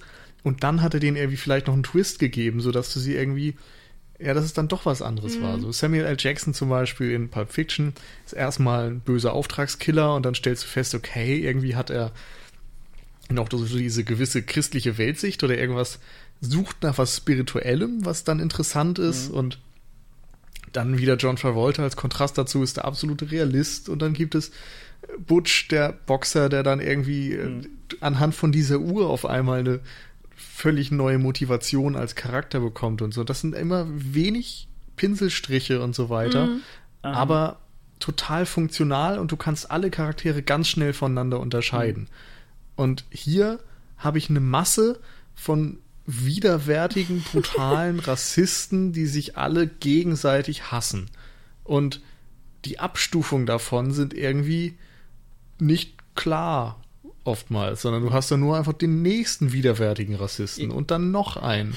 Ich hatte auch immer so ein bisschen die Hoffnung, dass, weißt du, wenn du, wenn du über einen neuen Tarantino-Film nachdenkst, dann, dann, dann bist du der Meinung, ähm, dass es doch langen sollte, dass Tarantino, beziehungsweise Tarantino besitzt die Fähigkeit, dermaßen ausdetaillierte und tiefgreifende Charaktere zu gestalten und zu kreieren für seine Filme, dass es doch langen sollte, so eine Charaktertiefe äh, zu geben für acht Personen, dass es dann wirklich lang, diese in einen, in einen Raum zu sperren und die Handlung so ein bisschen äh, dann letztendlich einfach losrollen zu lassen. Und das hat er in, in meinen Augen hier nicht gemacht. Er, er, folgt einfach einem Schema, nämlich tatsächlich Schema F, ähm, und klappert, wie du gesagt hast, Nils, diese Charaktere ab. Und normalerweise würde man denken, dass es wirklich langt, wenn er diese Charaktere schreibt und dann tatsächlich sich im, im, im Drehbuch alles so von selbst fügt, weil die Charaktere einfach genau. so gut äh, geschrieben sind und äh, das lässt einfach tief blicken, dass sie es in diesem Film jetzt nicht, dass er das nicht geschafft hat. Und vor allem würdest du normalerweise eben auch den typischen Twist erwarten. Mhm. So irgendwann kommt der Punkt, wo alles auf den Kopf gestellt wird oder eine gewisse Wendung erfährt und du alles anders siehst. Und der Twist hier ist für mein Gefühl einfach, dass ähm, du feststellst, dass diese Leute einfach gar nicht das sind, was sie vorgeben hm. zu sein. Aber das wusste man damit, ja schon. damit bekommst du, ja, aber du bekommst damit vor allem so Mehrwert, nicht ne? mehr Informationen, mhm. sondern weniger Informationen. Also du hast das Gefühl, das Einzige, was ich zum Beispiel über Michael Madsens Figur weiß, ist, dass er von sich erzählt, dass er ein Notizbuch schreibt und bei seiner Mutter Weihnachten feiert. Mhm. Und was du danach weißt, ist, dass das eine Lüge mhm. war. Punkt. Ja, stimmt schon. Was du stattdessen weißt, ist quasi nichts. Und dadurch bleiben die Figuren für mich auch unfassbar blass. Und das war einfach der Punkt, auf den ich dann auch vor, was weiß ich, 20 Minuten oder so hinaus mhm. wollte, mhm.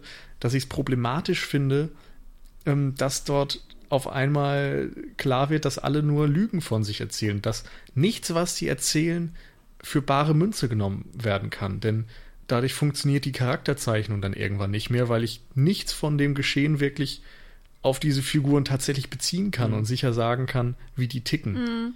Ich, ähm, du, ich, ja, mich also ich glaube, was halt mit, mit diesem ganzen Lügenspiel bezweckt werden sollte, ähm, ist halt einfach eine totale Verwirrung des Zuschauers. Also, dass man sozusagen von der einen Information zum nächsten stolpert und mit mitgerissen wird in diesem Rätselspiel, was da veranstaltet wird.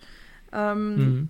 jeden, also ich habe jedenfalls das Gefühl, das war die Intention und das hat bei mir einfach überhaupt nicht funktioniert, weil ich, äh, ja, ich war irgendwann tatsächlich auch so ein bisschen genervt oder auch gelangweilt, weil ich dachte, ja, okay, ja, jetzt kommt die nächste Geschichte und dann erfahren wir wieder irgendwas und das ist total an den Haaren herbeigezogen und es, es soll mich einfach nur, ähm, es soll einen Effekt haben, aber keinen tiefgründigen, also so eine Art Spektakel ähm, hm. soll es halt einfach sein und, und das fand ich blöd, weil das hat normalerweise Tarantino nicht, beziehungsweise er hat es auf eine komplett andere Art und Weise. Hier hatte ich halt das Gefühl, es war einfach die einfachste Art und Weise, ein Spektakel darzustellen. Ähm, indem einfach die ganze Zeit irgendein Scheiß erzählt wird, irgendwelche wirren, absurden Geschichten werden aneinander gehängt, ähm, die aber ja letztendlich insgesamt kein rundes Bild ergeben. Also oder auch keine tiefen Charaktere. Ähm, ja. Das ist alles irgendwie so eine riesengroße Seifenblase, äh, die mhm. irgendwann platzt und dann stellst du fest, ja, okay, es hat eigentlich kein Hand und Fuß. Vor allem, wenn ich jetzt zum Beispiel an so Sachen denke wie das Gift im Kaffee, dann ist das auch so ein Moment, der in einem guten, konstruierten Film irgendwie vorhersehbar ist, mhm. wo man dann nachher denkt, ach verdammt, ich hätte drauf kommen müssen. Mhm. Und also ich hätte anhand gewisser Situationen eigentlich wissen müssen, dass Person XY ja. anders tickt, als sie vorgibt oder so. Und hier ist es einfach so, dass du diesen Akt des Vergiftens, zumindest behaupte ich das jetzt mal, dass du den nicht siehst. Also das passiert ja während Samuel L. Jacksons Monolog. Ja.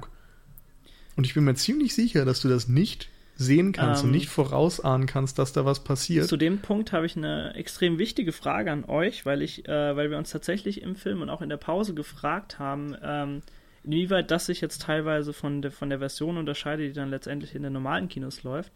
Äh, und zwar, wie, wie, hat, wie habt ihr rausgefunden, dass der Kaffee vergiftet ist? Na, der Monolog kam, der Schuss kam, Pause. Okay. Dann vor, kam dieser Voice-Over okay, von Tarantino gut, selbst. Okay, das Voice-Over also habt ihr letztendlich dann auch Sein gehabt. einziger Cameo im Grunde mhm. in diesem Film. Ähm, wo er dann sagt, 15 Minuten vorher ist das okay, passiert und währenddessen wurde der Kaffee vergiftet. Ich wollte nur darauf drauf hinaus, ob tatsächlich dieses, äh, dieses Voice-Over auch im normalen ja. Film dann drin war. Also das Einzige, was fehlte, war das Intermezzo, also das hm. musikalisch okay.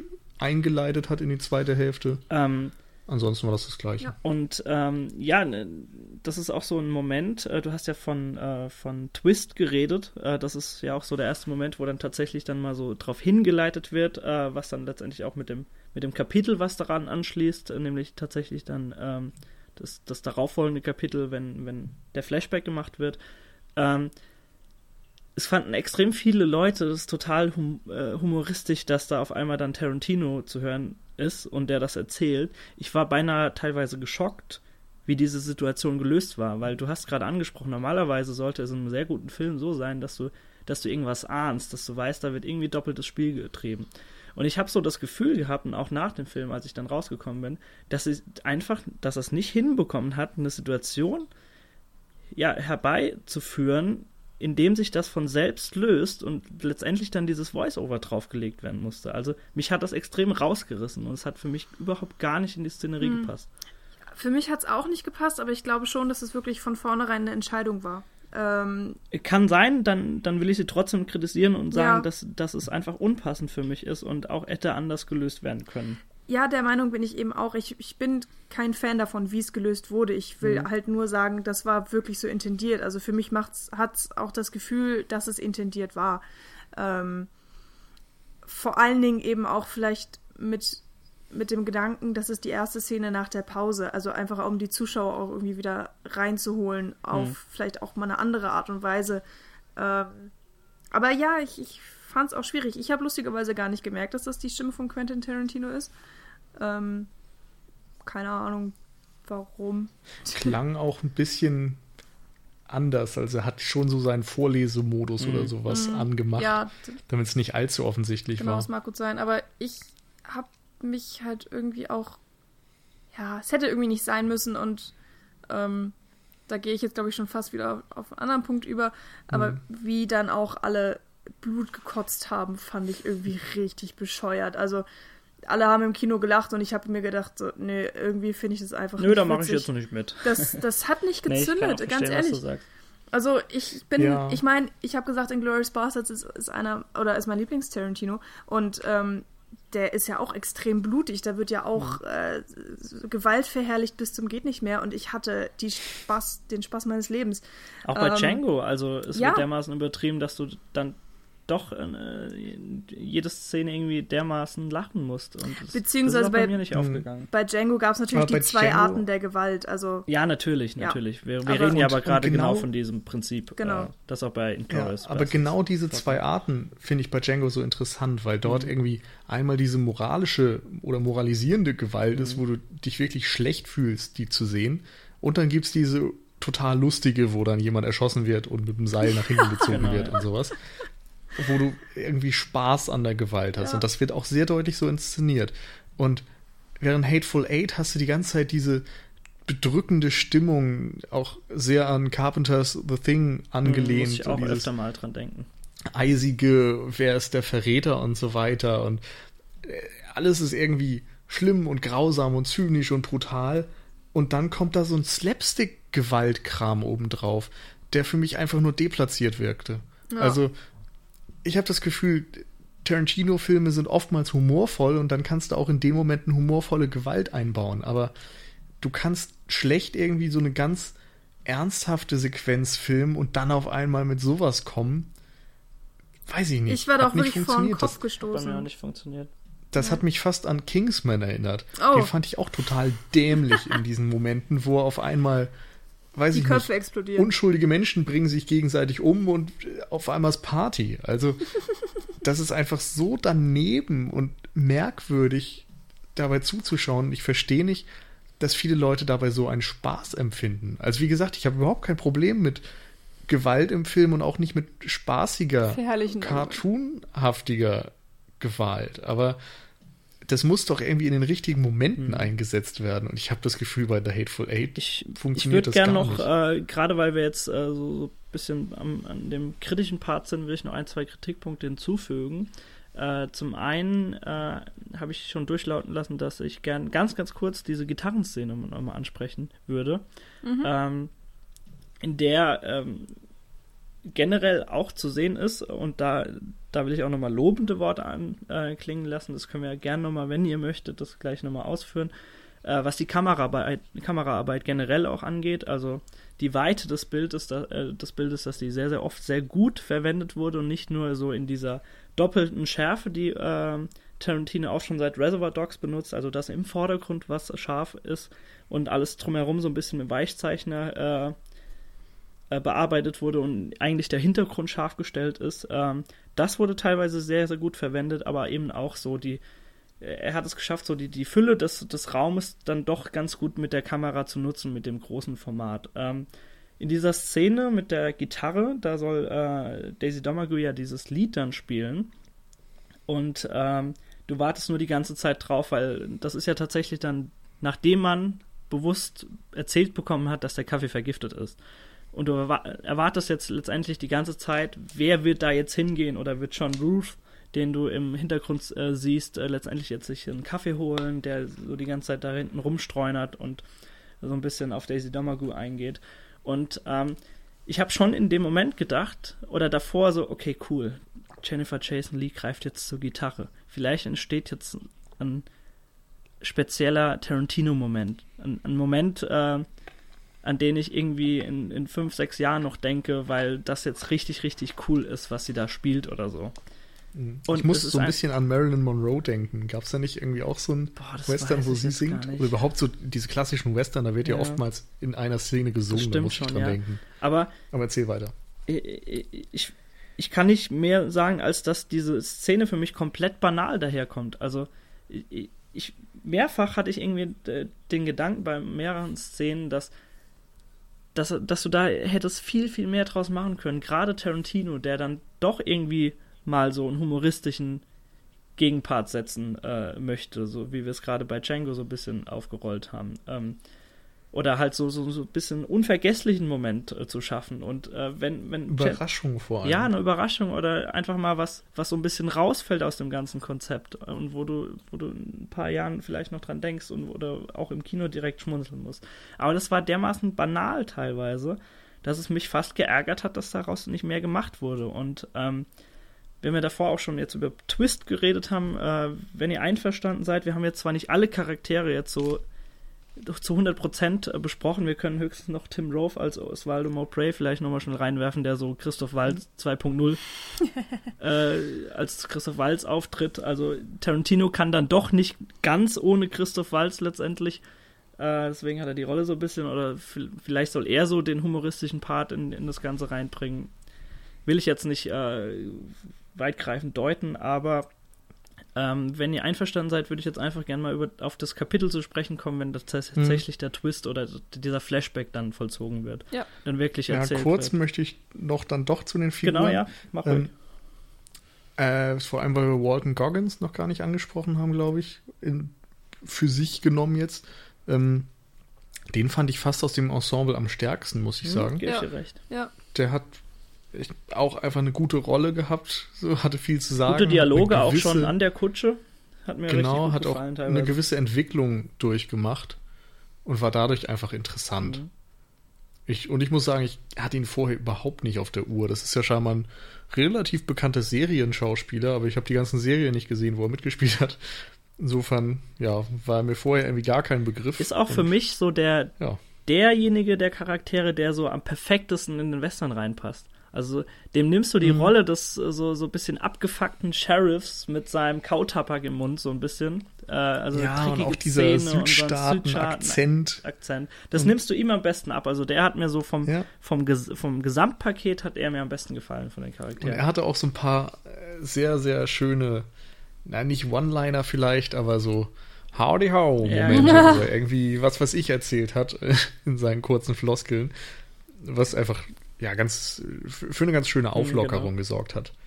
Tim Roth jetzt, ähm, weiß ich nicht, fand ich irgendwie auch verschenkt, weil er für mich auch ein bisschen deplatziert wirkte und einige Dinge, ich glaube, das haben sie auch beim Bahnhofskino angesprochen, wenn du denkst, wie viel er irgendwie über seine Rolle als Henker mhm. und so weiter spricht und über Gerechtigkeit beim Töten und so weiter, dann ist es irgendwie ganz schön sinnlos, wenn du dann nachher erfährst, dass er eigentlich diese Rolle nur spielt und das überhaupt nicht ist. Ich meine, man kann natürlich auch sagen, okay, seine Rolle ist offensichtlich ein begabter Schauspieler, aber ja, es, es nimmt ihm so ein bisschen an, an Aussagekraft, mhm. finde ich. An Wucht vielleicht, ein bisschen, ja. Genau, und ansonsten gab es ja viele, die den mit Christoph Walz verglichen haben, du auch gerade. Ja, weiß ich nicht. Ist es ein, eine Christoph Walz-Kopie? Ja, das Problem ist, glaube ich, einfach, dass ähm, als der Trailer rauskam, ähm, hatte er ja nur so zwei, drei Sprüche, also im, im Trailer selber und ähm, er war halt sehr ähnlich angezogen wie Christoph Waltz in Django. Und keine Ahnung, er hatte dann halt so ein bisschen diesen grauen Bart und ähm, dann hat sich das, glaube ich, einfach so ein bisschen in den Köpfen festgesetzt und dann ja. ja. ich finde aber auch, dass er, also ihn macht schon so, so ein bisschen ausladendes Schauspiel. Also so ein bisschen, ich will nicht Overacting sagen, aber doch dann so ein bisschen auf die Spitze getriebenes äh, Schauspiel, wenn er da aus dem Weg geht. Oder, also er ist so der Charakter, der, der am ehesten mal so für einen kleinen Überraschungsmoment sorgt, weil er sich irgendwie seltsam verhält oder äh, irgendwie ganz anders verhält als alle anderen, die super cool da rumstehen und ähm, ja, er ist halt so dieser Brite. Er, ähm, sein Spitzname ist ja, glaube ich, Little Man im Film. The Little Man, genau. Und ähm, ja, das, das wird dann eben auch ausgelebt so ein bisschen. Hm. Was mir gerade auffällt, ist, dass er, glaube ich, der Charakter ist, der noch am ehesten, wenn man jetzt eine Botschaft in Hateful Eight lesen will, dann ist er der, der am ehesten die Botschaft immer auf den Tisch bringt und serviert. Mhm.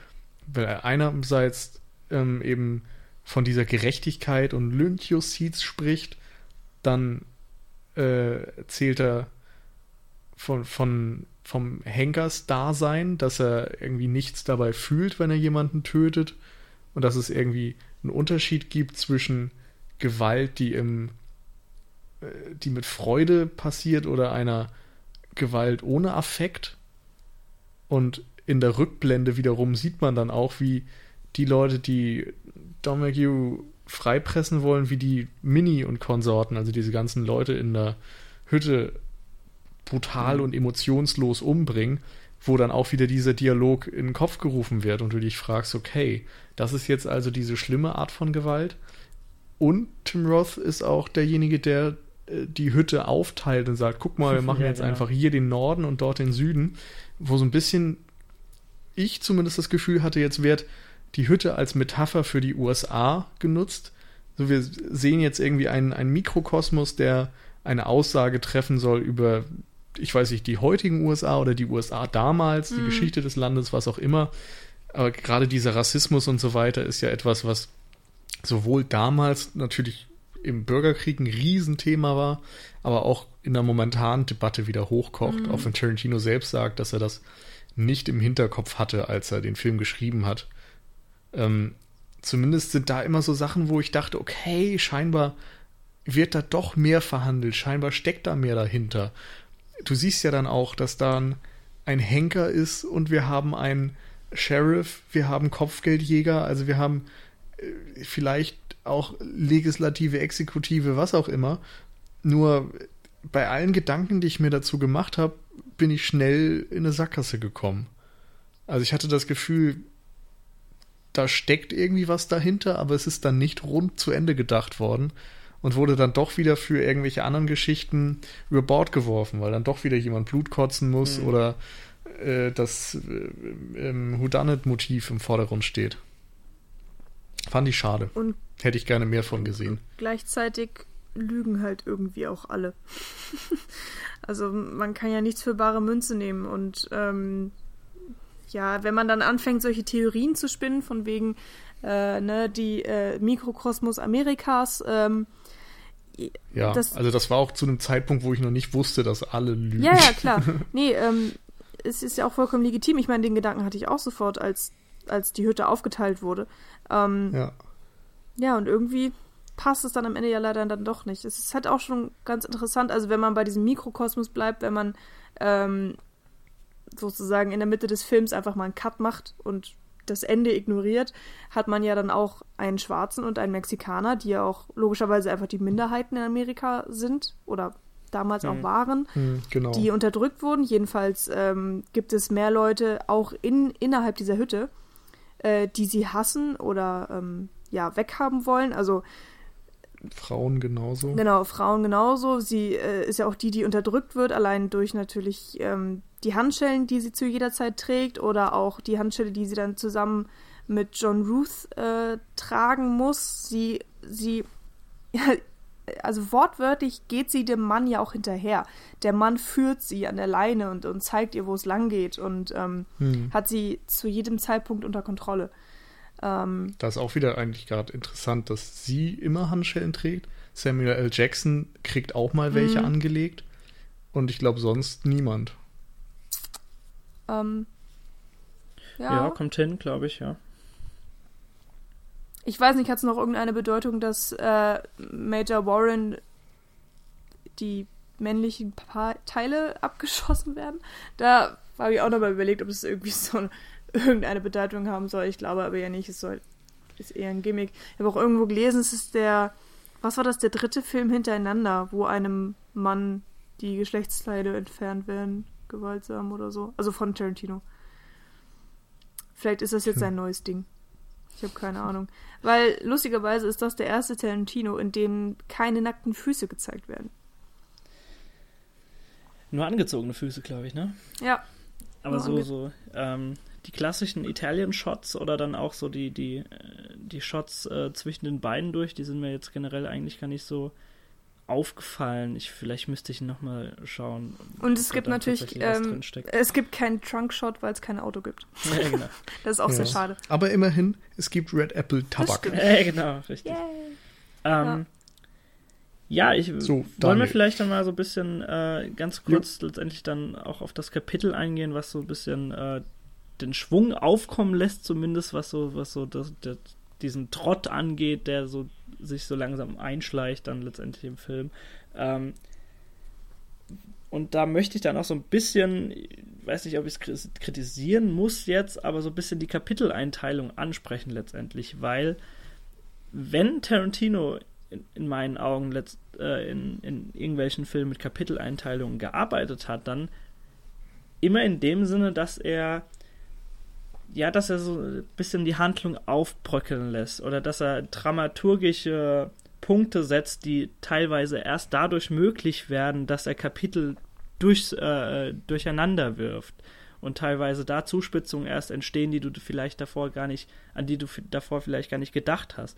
Und äh, mhm. das ist so, hier wie alles andere, so, was wir so letztendlich, die ganzen Punkte, die wir besprochen haben, auch das fällt hier so ein bisschen ins Schema F und ich finde, auch dieser Flashback rettet, es das, rettet das Ganze dann letztendlich nicht so wirklich, weil ähm, man sieht ja dann, dass, dass die drei, also Bob, Joe Gage und auch äh, Osvaldo Mowbray, dann äh, mehrere Stunden davor äh, zu dieser Hütte fahren und sich so ein bisschen ja einschleimen bei, bei bei den, ich, ich habe leider vergessen, wie die alle hießen, auf jeden Mini. Fall die Mini, genau, und bei Steve. ihrer, bei ihren, äh, Küchengehilfin und so weiter und äh, dann letztendlich dann einfach nur alle umbringen. Und ähm, da sind dann so Szenen, äh, da habe ich mir gedacht, okay, Tarantino möchte, glaub gerade in dem Moment von mir, dass ich denke, oh, oh, ist das genial, oh, ist das perfekt gelöst. Und diese, diesen Gedanken hatte ich einfach nicht. Also, also ich fand's schrecklich. Ja, ich, ich fand's ich, auch richtig unpassend, weil ich habe ich hab mir jedes Mal gedacht, okay, nur um jetzt zu sagen, dass diese drei unter einer Decke äh, stehen und irgendwo vielleicht noch Channing Tatum ist, dafür benutzt er jetzt 25 Minuten oder so des Films, um mir vielleicht zwei Sätze an Mehrwert zu bieten.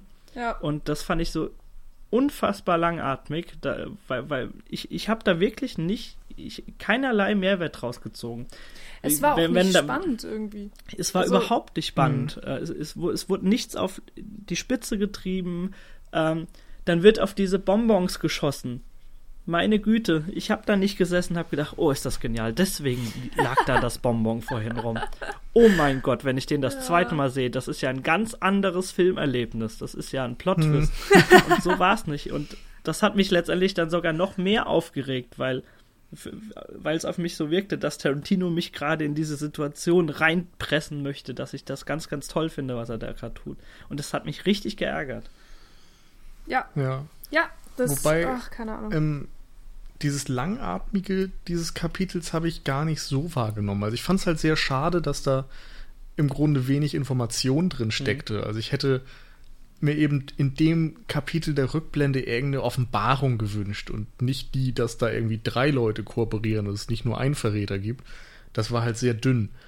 Ähm, auf der anderen Seite fand ich es eigentlich ganz schön, ähm, nach der Pause wieder so in den Film geholt zu werden. Also du endest ja nach dem nach der ersten Hälfte mit diesem großen Höhepunkt, dem Mord von oder dem Tod, sagen wir mal, von Bruce Dern und danach fängt es eben langsam wieder an und ich musste dabei an Apocalypse Now denken. Mhm.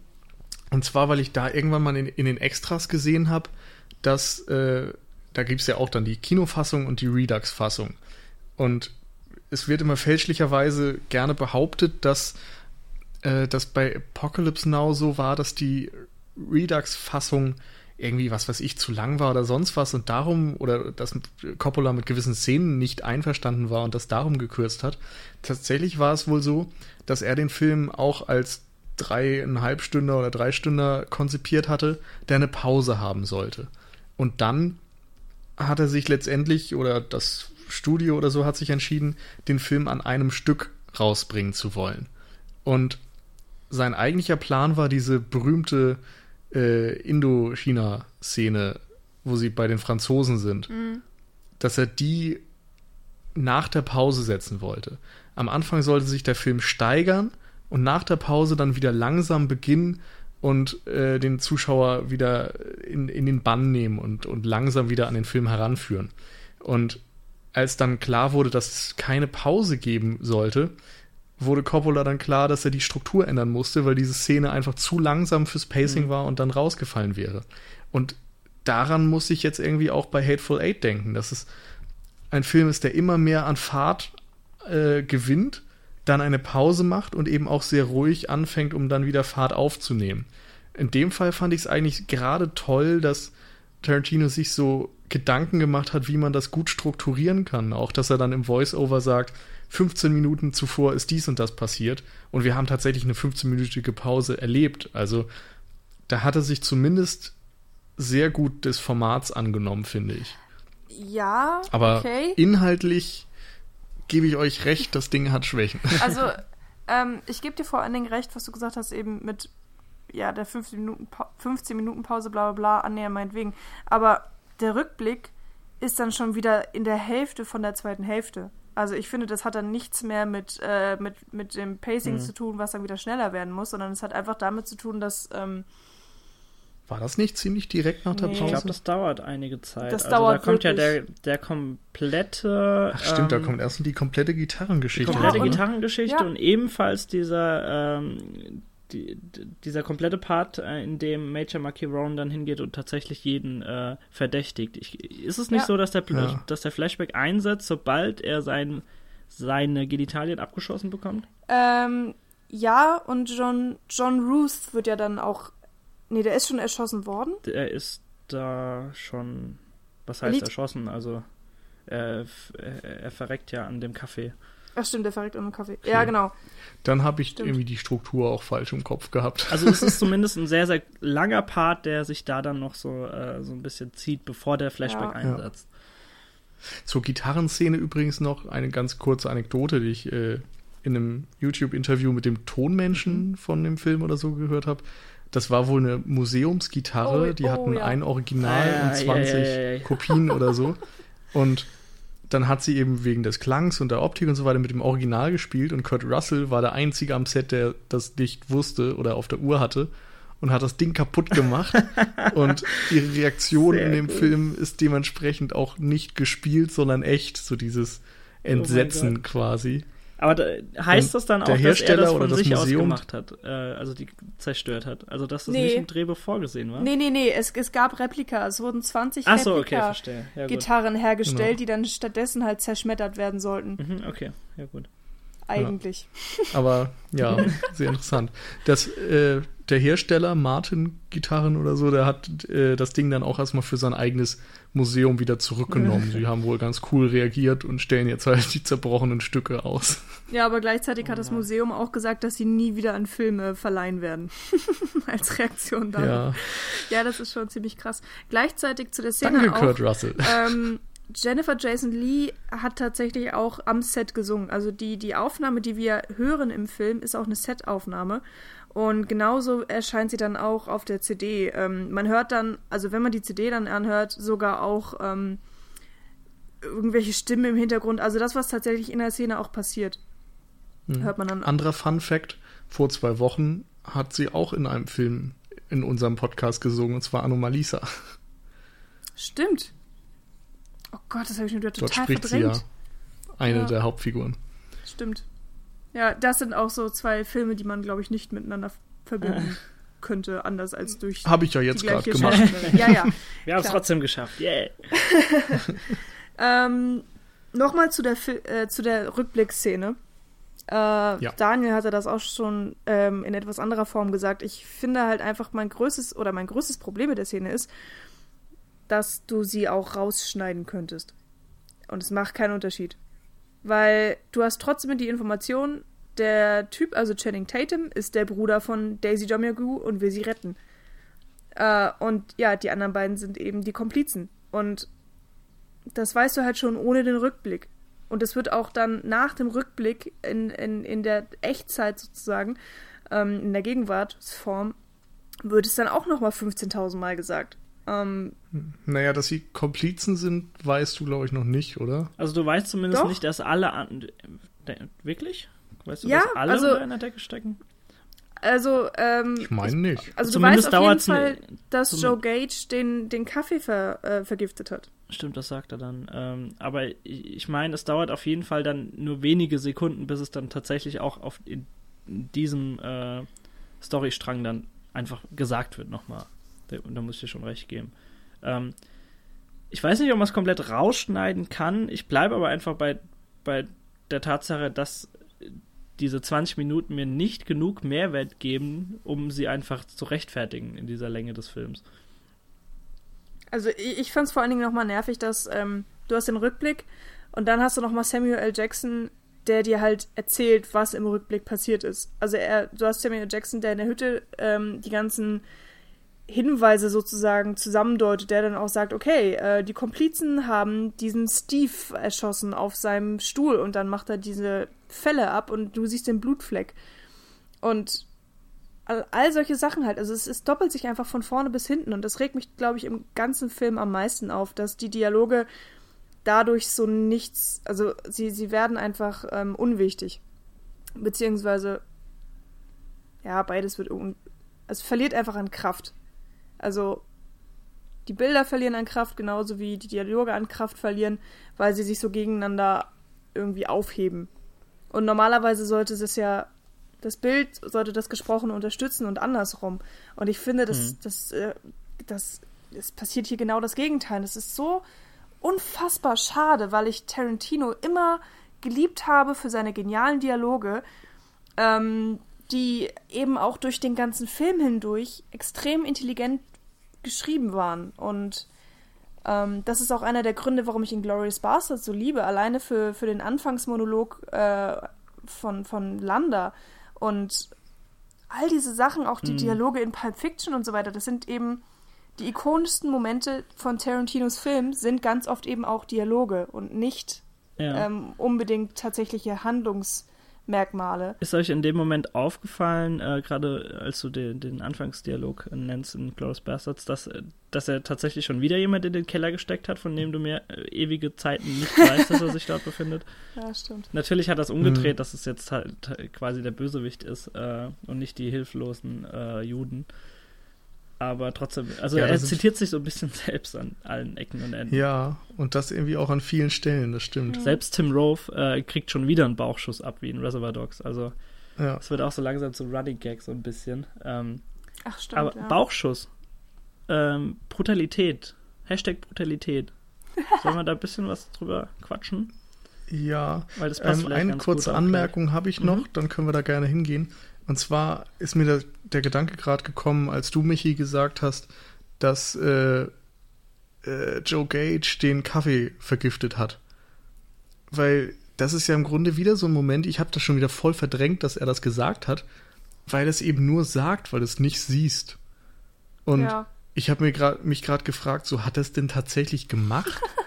Oder erzählt das wieder nur, dass es gemacht hat?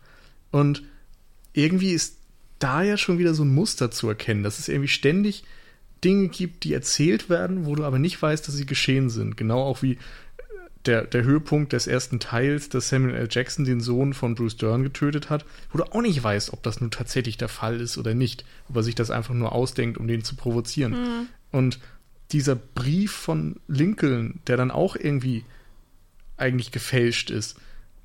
Oder doch nicht. Ja, aber es ist irgendwie das, das Motiv, was da immer wieder durchklingt, ist doch, dass Tarantino uns sagt, du kannst nichts von dem Kram hier glauben. Ja. Irgendwie. Und ich überlege gerade, ob man sich da noch irgendwie einen Reim drauf machen kann in Bezug auf den gesamten Film. So, gibt es da irgendwie was, so, so den einen Aha-Moment, wo man doch einen völlig anderen Blick auf den Film kriegen kann, mhm, weil man feststellt, also, was er damit sagen find, will. Ich finde, das fügt sich einfach so generell zu diesem roten Faden des Filmes, dass es wirklich kein Schwarz und Weiß gibt. Dass, mhm. dass jeder Dreck am Stecken hat, dass du das ab der allerersten Sekunde schon vermutest, dass jeder in irgendeiner Weise mal zu irgendeiner Zeit die Front gewechselt hat oder doch irgendwelche Menschen umgebracht hat, um selbst zu überleben. Und das fügt sich so ein bisschen in das Gesamtkonzept ein, dass du, dass du selbst, wenn, wenn irgendjemand eine kleine Dialogzeile fallen lässt, dass du das eben nicht direkt glauben kannst. Mhm. Also, dass es wirklich so acht äh, nebulöse äh, Charaktere sind, die ja ein tiefes Gewässer äh, so ein bisschen sind. Aber ähm, ich, ich gebe dir trotzdem recht bei deiner Kritik, dass, dass man dann dass man diese Charaktere nicht so wirklich fassen kann mhm. und auch nicht so beeindruckend finden kann, wie im Gegensatz zu anderen derart scharf äh, charakterisierten Personen wie in anderen Filmen von ihm. Die, die Zuspitzung dieser ganzen Ungewissheit ist ja tatsächlich, also dieses von wegen, das, was erzählt wird, ist es wahr oder nicht, ist ja, ähm, ich weiß nicht, ob es euch aufgefallen ist, die, die Geschwister, also Daisy Jomagu, äh, die dann von ihrem Bruder gerettet wird. Ähm, ich habe seinen Namen gerade nicht im Kopf und er steht hier auch nicht. Ah, egal.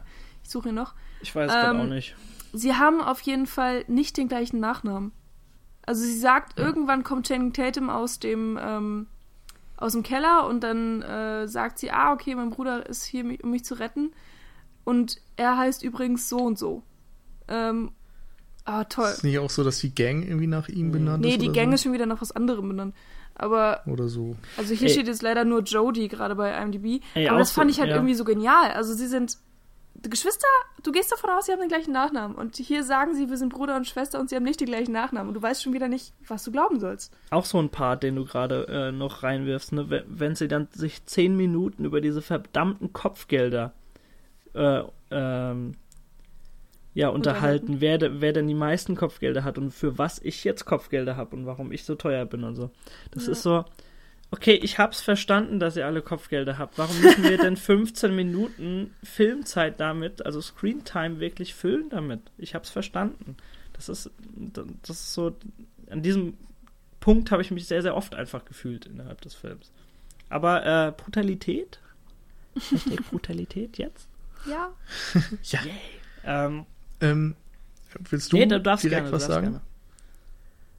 Ähm, ja, ich glaube, das Wesentliche habe ich schon vorhin auch gesagt. Mhm. Also ich fand die Gewalt dadurch, dass immer eine Anspannung herrschte und diese Gewalt dann so übertrieben comichaft war, fand ich es immer deplatziert, weil ich war sowieso jetzt nicht so tief in dem mhm. Film drin, leider. Aber jedes Mal, wenn ich wieder kurz davor war, hat mich die Gewalt irgendwie völlig rausgerissen, weil sie so dermaßen abgedreht war, dass ich es einfach wieder nicht ernst nehmen konnte und dachte so, ja, okay, was soll das jetzt? Also ich habe auch, äh, Michi, du hast ja schon mal dieses äh, Blutspucken erwähnt, äh, dieses unfassbar äh, ja, übertriebene, dass sie teilweise ja dann auch diese Fontäne, diese Blutspirale da völlig ins Gesicht bekommt von John Ruth, wenn, wenn er auf ihr liegt.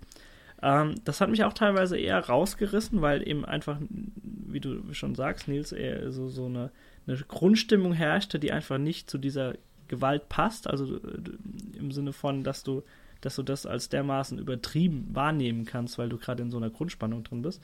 Aber ähm, nichtsdestotrotz möchte ich gerade dann die Szene, wenn Samuel L. Jackson alle wirklich an die Wand gestellt hat und dann diesen Monolog hält äh, gegen alle Charaktere, das war so die fast am stärksten für mich empfundene Szene des Films, ähm, in der die auch dermaßen lustig teilweise war, gerade wenn er das, äh, da sind ja so, so Sätze gefallen, wenn er gerade, wenn er auf dieses, äh, auf dieses Schild zu sprechen gekommen äh, ist, wo dann drauf stand, keine Hunde und keine Mexikaner.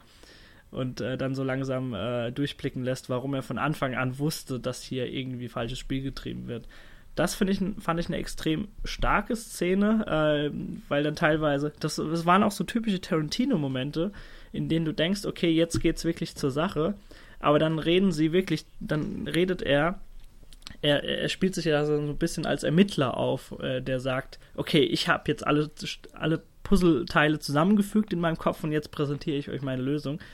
Und ähm, in diesem Moment äh, ja, ausbaldowert er das dann irgendwie 20 Minuten lang und dann fragen alle so, ja, was hat das denn jetzt damit zu tun? Nee, nee, Moment. Ich habe erstmal geklärt, wer den Kaffee, also warum ich weiß, wer den Kaffee vergiftet hat. Und jetzt geht es erstmal darum, also um euch als Bande und so. Da waren ganz, ganz lustige Momente und da hat dann auch, finde ich, so die, die Gewalt dazu gepasst.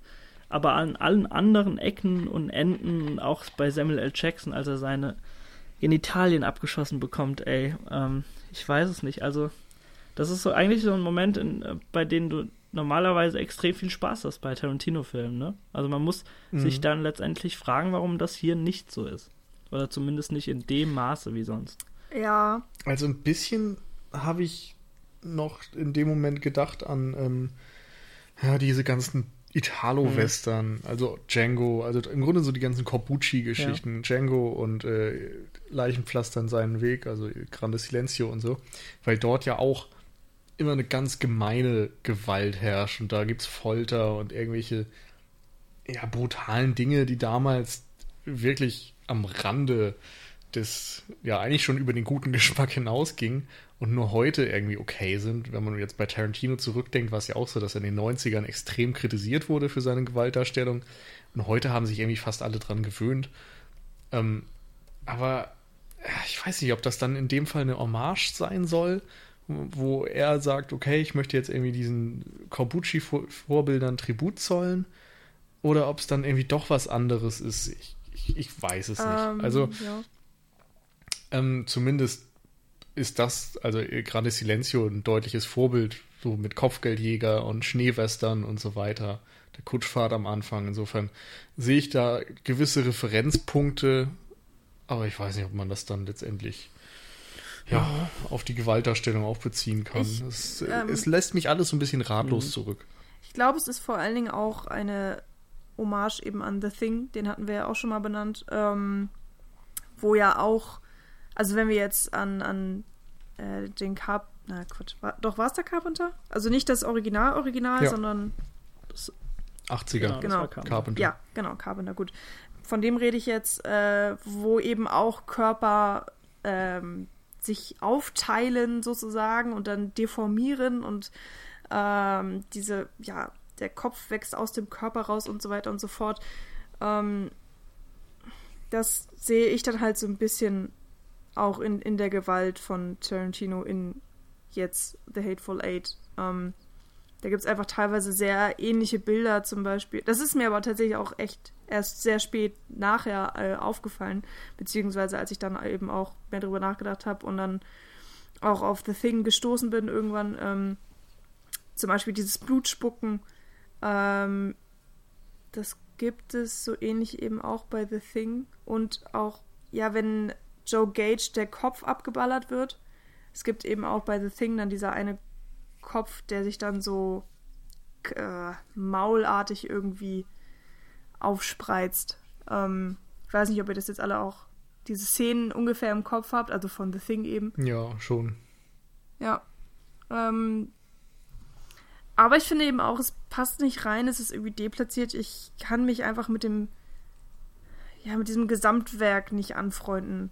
Also der, der gesamte Hateful Eight-Film fühlt sich für mich einfach nicht, nicht rund an, nicht so, wie ich das erwartet habe. Und da ist natürlich dann auch die Gewalt ähm, ein großer Punkt. Weil, weil, ja, wie Nils, du auch schon gesagt hast, Gewalt ist immer bei Tarantino ein großer Punkt gewesen schon und ob er jetzt dafür kritisiert oder gefeiert wird, ähm, vollkommen egal. Ähm, hier ist es irgendwie alles so uneindeutig. Ich habe nicht das Gefühl, dass man so richtig 100% seine Handschrift aus diesem Film rauslesen kann. Das vielleicht, ja, ist, ist er mit diesen Hommagen rausgeschossen übers Ziel. Ja, ich finde zumindest, dass sonst bei seinen Filmen, wir haben schon gesagt, es gibt so das Genre des Tarantino-Films. Und das ergibt sich ja daraus, dass er aus allen Ecken zitiert und sich bedient mhm. Und etwas Neues formt. Und das ergibt dann einen runden Tarantino-Film. Mhm. Und in diesem Fall siehst du irgendwie auch Versatzstücke und Zitate und dann wieder eigene Ideen und am Ende hast du das Gefühl, es ergibt eben kein rundes Ganzes, sondern es ist eine Ansammlung von Dingen, die irgendwie mal zusammenpassen, sich mal völlig widersprechen, wo mal Humor drin steckt, dann eine politische Aussage, dann wieder zynische Gewalt und dann wieder bösartiger Rassismus und Brutalität und äh, ja, rassistische Schimpfworte. Also am Ende bin ich verwirrt. Ich bin verwirrt und werde irgendwie ratlos zurückgelassen und weiß nicht, was ich mit diesem Film anfangen soll. So ein bisschen Marcel Reich-Ranitzky-Stil mit äh, Vorhang zu, alle Fragen offen, ne? So ein bisschen. Ja. Ich weiß auch nicht. Ähm, ich habe ja ähm, zu Beginn schon so ein bisschen die, die Aussage oder die Frage aufgeworfen, ob der Film oder beziehungsweise die, die, die Aussage aufgestellt, dass Tarantino-Filme äh, schon reifen können und dass sie dann über die Zeit ein bisschen auch anders wirken können. Äh, es, es, lässt mich auch ein bisschen fragen zurück, ob das äh, bei diesem Film auch so sein wird, dass ich ihn vielleicht mehr wertschätzen kann, wenn ich ihn tatsächlich vielleicht ein zweites oder sogar ein drittes Mal gesehen habe ähm, und weiß, was auf mich zukommt und äh, nicht diese unfassbar große Erwartungshaltung habe und äh, ja an diesen Film gehe als, als, als was Eigenständiges und nicht etwas, mhm. das gerade, weil es schon wieder ein Western ist, auch keine Ahnung, in irgendwelche Konventionen greifen muss, die Django Unchained mhm. aufgestellt hat oder auch in die Qualität annähernd rankommen muss. Ist es überhaupt ein Western? Es ist zumindest ein Western-Setting. Ähm, ja. Ich würde ich würd ja. niemals, ähm,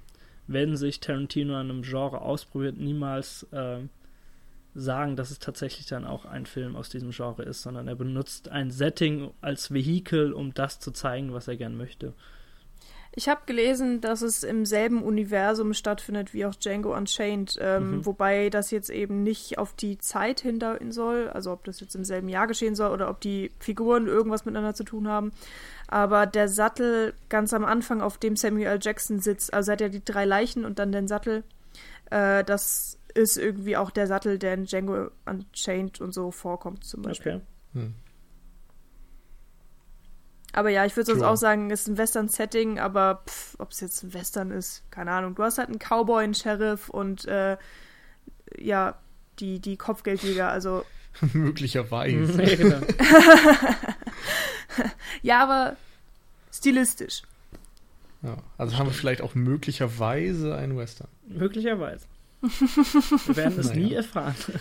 Wir haben immerhin einen Vermutlich Film, darauf können wir uns einigen. Oder vielleicht ja. dann doch bei mehrfachen Sichtungen ja. oder ja, ich weiß nicht. Es ist ja auch wirklich oft so, dass bei Tarantinos Filmen dann über die Jahre immer mehr analysiert wird und auseinandergenommen wird. Und ich persönlich kann auch sagen, Pulp Fiction war damals einfach ein Film, den ich geliebt mhm. habe, weil er halt lustig war und irgendwie spannend war und sowas.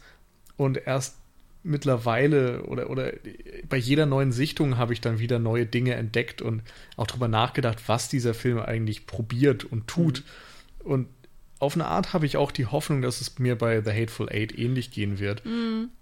Ich habe zum Beispiel neulich auch ein Buch gelesen, Michi, du weißt wahrscheinlich welches. Äh, ja. Ein, es ging auf jeden Fall um Tarantino und seine Filme. Und dort habe ich dann auch nochmal über Death Proof einige Sachen gelesen, die ich sehr interessant fand, wo ich dachte, okay, dem Film muss ich auch unbedingt nochmal eine Chance geben und nochmal versuchen, näher zu ergründen, wie der jetzt mit gewissen Slasher-Konventionen zum Beispiel umgeht und die durch einen, äh, ja, durch einen Wolf dreht wieder, indem dann diese Rollenumkehr von Frauen als Opfer und Frauen als emanzipierte, machtausübende Wesen wie, wie da mhm. der Wechsel vollzogen wird. Fand ich alles sehr spannend und habe ich damals auch einfach mhm. nicht gesehen. Und ja. insofern hoffe ich, dass es bei The Hateful Eight dann letztendlich auch so sein wird, dass ich mit ein paar Jahren und Sichtungen Abstand irgendwie ein bisschen genauer weiß, was mir dieser Film eigentlich sagen will. Für einen Moment bin ich irgendwie einfach ja, so leider bisschen. enttäuscht und ernüchtert mhm. und verwirrt um, ähm. und ratlos mhm. und all das spielt. Es ist jetzt immer noch kein schlechter Film mhm. in dem Sinne. Also dafür ist er handwerklich einfach dann doch zu gut gemacht und hat ja auch einige Momente, aber ja, narrativ ja. und strukturell und in vielen Dingen, die Tarantino sonst meisterhaft beherrscht, ist das irgendwie diesmal bis jetzt noch nichts für mich ähm, gewesen. In, insofern sind wir uns, glaube ich, einig, dass es tatsächlich ein sehr schwacher Tarantino ist. Zumindest Oder? auf den ersten Blick, würde ich vielleicht ja, mal so sagen. Ja, auf den ersten Blick natürlich. Jetzt, wir gehen vom Stand der Dinge aus. Ähm, ja. Ähm, ja, es ist geil, dass man irgendwie denkt, es muss an einem selbst liegen. also wir sind der Fehler. Ja. Das kann gar nicht anders sein. Wir ähm, wollen halt einfach, dass der Film geil ist, dann nach, ja, nach der dritten Sichtung. Ne? Wir wissen halt auch, dass nicht so viele Filme noch kommen von Tarantino. Ne? Man möchte so das, das Beste rausholen irgendwie aus der Denn Der neueste Stand ja. ist, dass er zehn Filme macht genau, und dann aufhört. So, so also jetzt Gesamtwerk, noch zwei. ein Öfre von Aber ich warte da ja auch erstmal ab ob er das ja, dann klar. da nachher auch. Hat auch schon vom Wenn man seinen Aussagen gesagt, glaubt, dann hätten wir diesen Film eigentlich genau. gar nicht sehen dürfen, weil er ja, nicht hätte produziert richtig. werden sollen. Ähm, aber um jetzt nochmal abschließende Worte, ihr habt ein ganz kleines Fazit gerade schon äh, aufkommen lassen. Ähm, ich tue mir trotzdem nach wie vor schwer, ähm, weil ich nicht sagen kann, ich bin komplett enttäuscht aus diesem Film gekommen. Ich war auch teilweise ernüchtert, weil wie ich auch schon gesagt habe, so ganz, ganz viele Kritikpunkte auch schon bei der ersten Sichtung jetzt hatte. Ich kann Tarantino aber nicht wirklich was vorwerfen, gerade zumindest in meinem, ja, in meinem Gefühl, weil er einfach mir so das größte Filmerleben in den letzten zehn Jahren äh, ähm, ja, ermöglicht hat mit dieser 70 mm Roadshow. Und ähm, ich kann halt nicht mehr als äh, dankbar sein in dem Sinne, dass, dass er das überhaupt so gemacht hat und äh, auch auf diesen Punkt hin produziert hat. Und das finde ich ganz, ganz toll. Und ähm, nochmal, um das zu sagen, dieses 70 mm und wir haben jetzt zwar nicht mehr so konkret und detailliert über die Kameraarbeit gesprochen, ich habe es anklingen lassen, das langt auch jetzt erstmal. Ähm, das, was, Nils, du hast auch schon gesagt, handwerklich, ist ein fantastischer Film gerade was auch so die, die Atmosphäre in, diesem, in dieser verschneiten Region angeht, wie die Landschaft eingefangen ist. Ähm, die Kamera wird sehr, sehr gut einfach eingebunden in diesen Film, auch innerhalb der Hütte, was, was man vielleicht erstmal denken sollte, dass 70 mm relativ und dann auch noch dieses äh, Panavision Ultra Format äh, relativ unnötig ist bei einem Kammerspiel. äh, Tarantino kriegt es eben trotzdem hin, dass das, ähm, dass das ein gewisser Mehrwert dann hat. Von daher, ich kann jetzt nicht sagen, dieser Film hat mich enttäuscht, weil ich so als Gesamtkonzept und da als das ist es ja eben auch produziert von ihm, wie schon mehrfach jetzt gesagt, äh, ansehe. Inhaltlich bin ich einfach komplett leider auf, mit euch auf einer Schiene.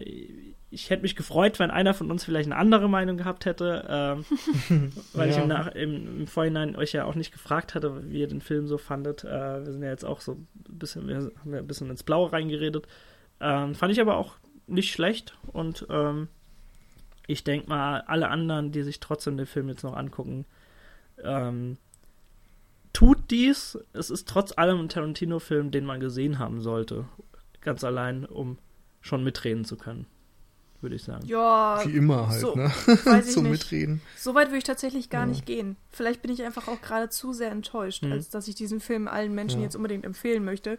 Ich kenne zum würde Beispiel auch, auch äh, Leute, die sagen so, nö, gucke ich mir nicht an, obwohl mhm. sie Tarantino mögen normalerweise. Okay.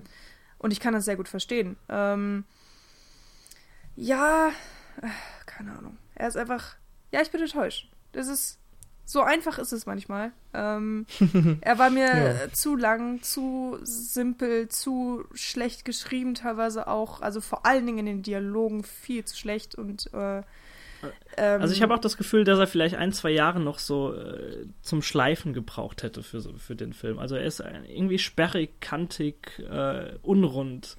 Ja. Und das, genau. irgendwie so fühlt sich an bei mir. Und das ist vor allen Dingen ein extremer äh, äh, Downhill, oh, keine Ahnung, wie ich das jetzt anders ausdrücken soll, ähm, wenn man halt die Filme da, davor vergleicht, weil ähm, die alle für sich extrem einzigartig waren. Natürlich waren es Tarantinos Filme und, und du hast ähm, sofort die Handschrift erkannt, aber sie waren eigenständige, geniale Werke und, und hier bei Hateful Eight irgendwie kann ich das nicht sagen. Ähm, okay, er ist meinetwegen ein sehr eigenständiger Film, auch trotz oder wegen der ganzen Hommagen. Aber der Unterschied ist einfach zu groß. Also auch der qualitative Unterschied zu den mhm. Filmen, die davor entstanden sind. Und das erwartet man natürlich auch nicht. Also wenn du einen Regisseur hast mit dieser großen Erfahrung, mit dieser großen Liebe zum Film und so weiter und so fort, ähm, ja, denkt man eben nicht, dass es irgendwann auch mal bergab geht vielleicht. Also hm. äh, mag ja sein, dass es eine einmalige Ausnahme ist, dass er sich jetzt wieder fängt oder dass oder ich sehen wir da Jahren... erste Auflösungserscheinungen. oh, oh, nein, oh nein, nein, nein, so weit gehen wir nicht. Also mein Vertrauen in Tarantino ist soweit noch nicht zerstört. Ähm, aber ja, wie ihr auch schon gesagt habt, vielleicht äh, bringt es dann einfach die zweite, dritte Sichtung. Möchte ich überhaupt nicht ja. ausschließen, würde ich mir natürlich auch erhoffen. Aber ähm, ich kam auch echt schon ziemlich trübsinnig aus dem Kino raus. Also, mhm. ja, mhm. hat mich sehr negativ überrascht, leider. Ja, es ist, man kann es immer auf viele Arten sehen irgendwo, ne? Ich habe gerade gedacht, auf eine Art, wenn du siehst Morricone, Western, 70 mm, Tarantino, das muss eigentlich der beste Film aller Zeiten werden und dann ist es halt doch irgendwie sogar weniger als die Summe der Einzelteile. Auf der anderen Seite, nach dem letzten Film, der nicht so toll rezipiert wurde, Death Proof, kam als nächstes Inglourious Bastards, mhm. der Lieblingsfilm des Internets ungefähr. Insofern hoffen wir einfach mal, dass Film Nummer 9 uns mehr abholt. Ansonsten beenden wir, denke ich mal, die Runde genau. hiermit. Ähm, wenn euch der Film gefallen hat, schreibt uns bitte ich habe echt gehofft eigentlich, dass ich jetzt im Podcast von jemandem die Erklärung kriege, warum der Film doch total genial ist. Und das hat halt jetzt aufgrund der Rollenverteilung hier nicht so toll funktioniert. Also bitte, wendet euch gerne an uns. Wir freuen uns über Rückmeldung von euch, was ihr davon gehalten habt. Ähm, hören uns ansonsten nächste Woche. Äh, folgt uns gerne bei Twitter unter twitter.com, glaube ich, slash Cinecouch, also at Cinecouch bei Twitter. facebook.com slash cinecouch bei Facebook, cinecouch.net natürlich, ähm, ja, iTunes und so weiter. Ihr kennt die Leier. Wir freuen uns. Wir bedanken uns auch äh, bei allen, die über Flatter spenden, die uns weiterempfehlen oder iTunes Bewertungen hinterlassen oder über unsere Referral-Links bei Amazon einkaufen und hören uns dann in der nächsten Woche mit einem Film. Ich glaube, es, ähm, Ja, ich glaube, es steht schon Ich glaube, man weiß es noch nicht. Nee, ich glaube, die 40, also 140 steht fest, aber die 139 noch nicht. Okay, lasst euch oh. auf jeden Fall überraschen, aber gut. genau, vielleicht ist es auch, wir machen eine Rückblende und irgendwann wird es deutlich. Jedenfalls wissen wir es momentan anscheinend selbst noch nicht. Äh, es ist spannend. Genau. okay. Damit auf Wiederhören. Ciao, ciao. Tschüss.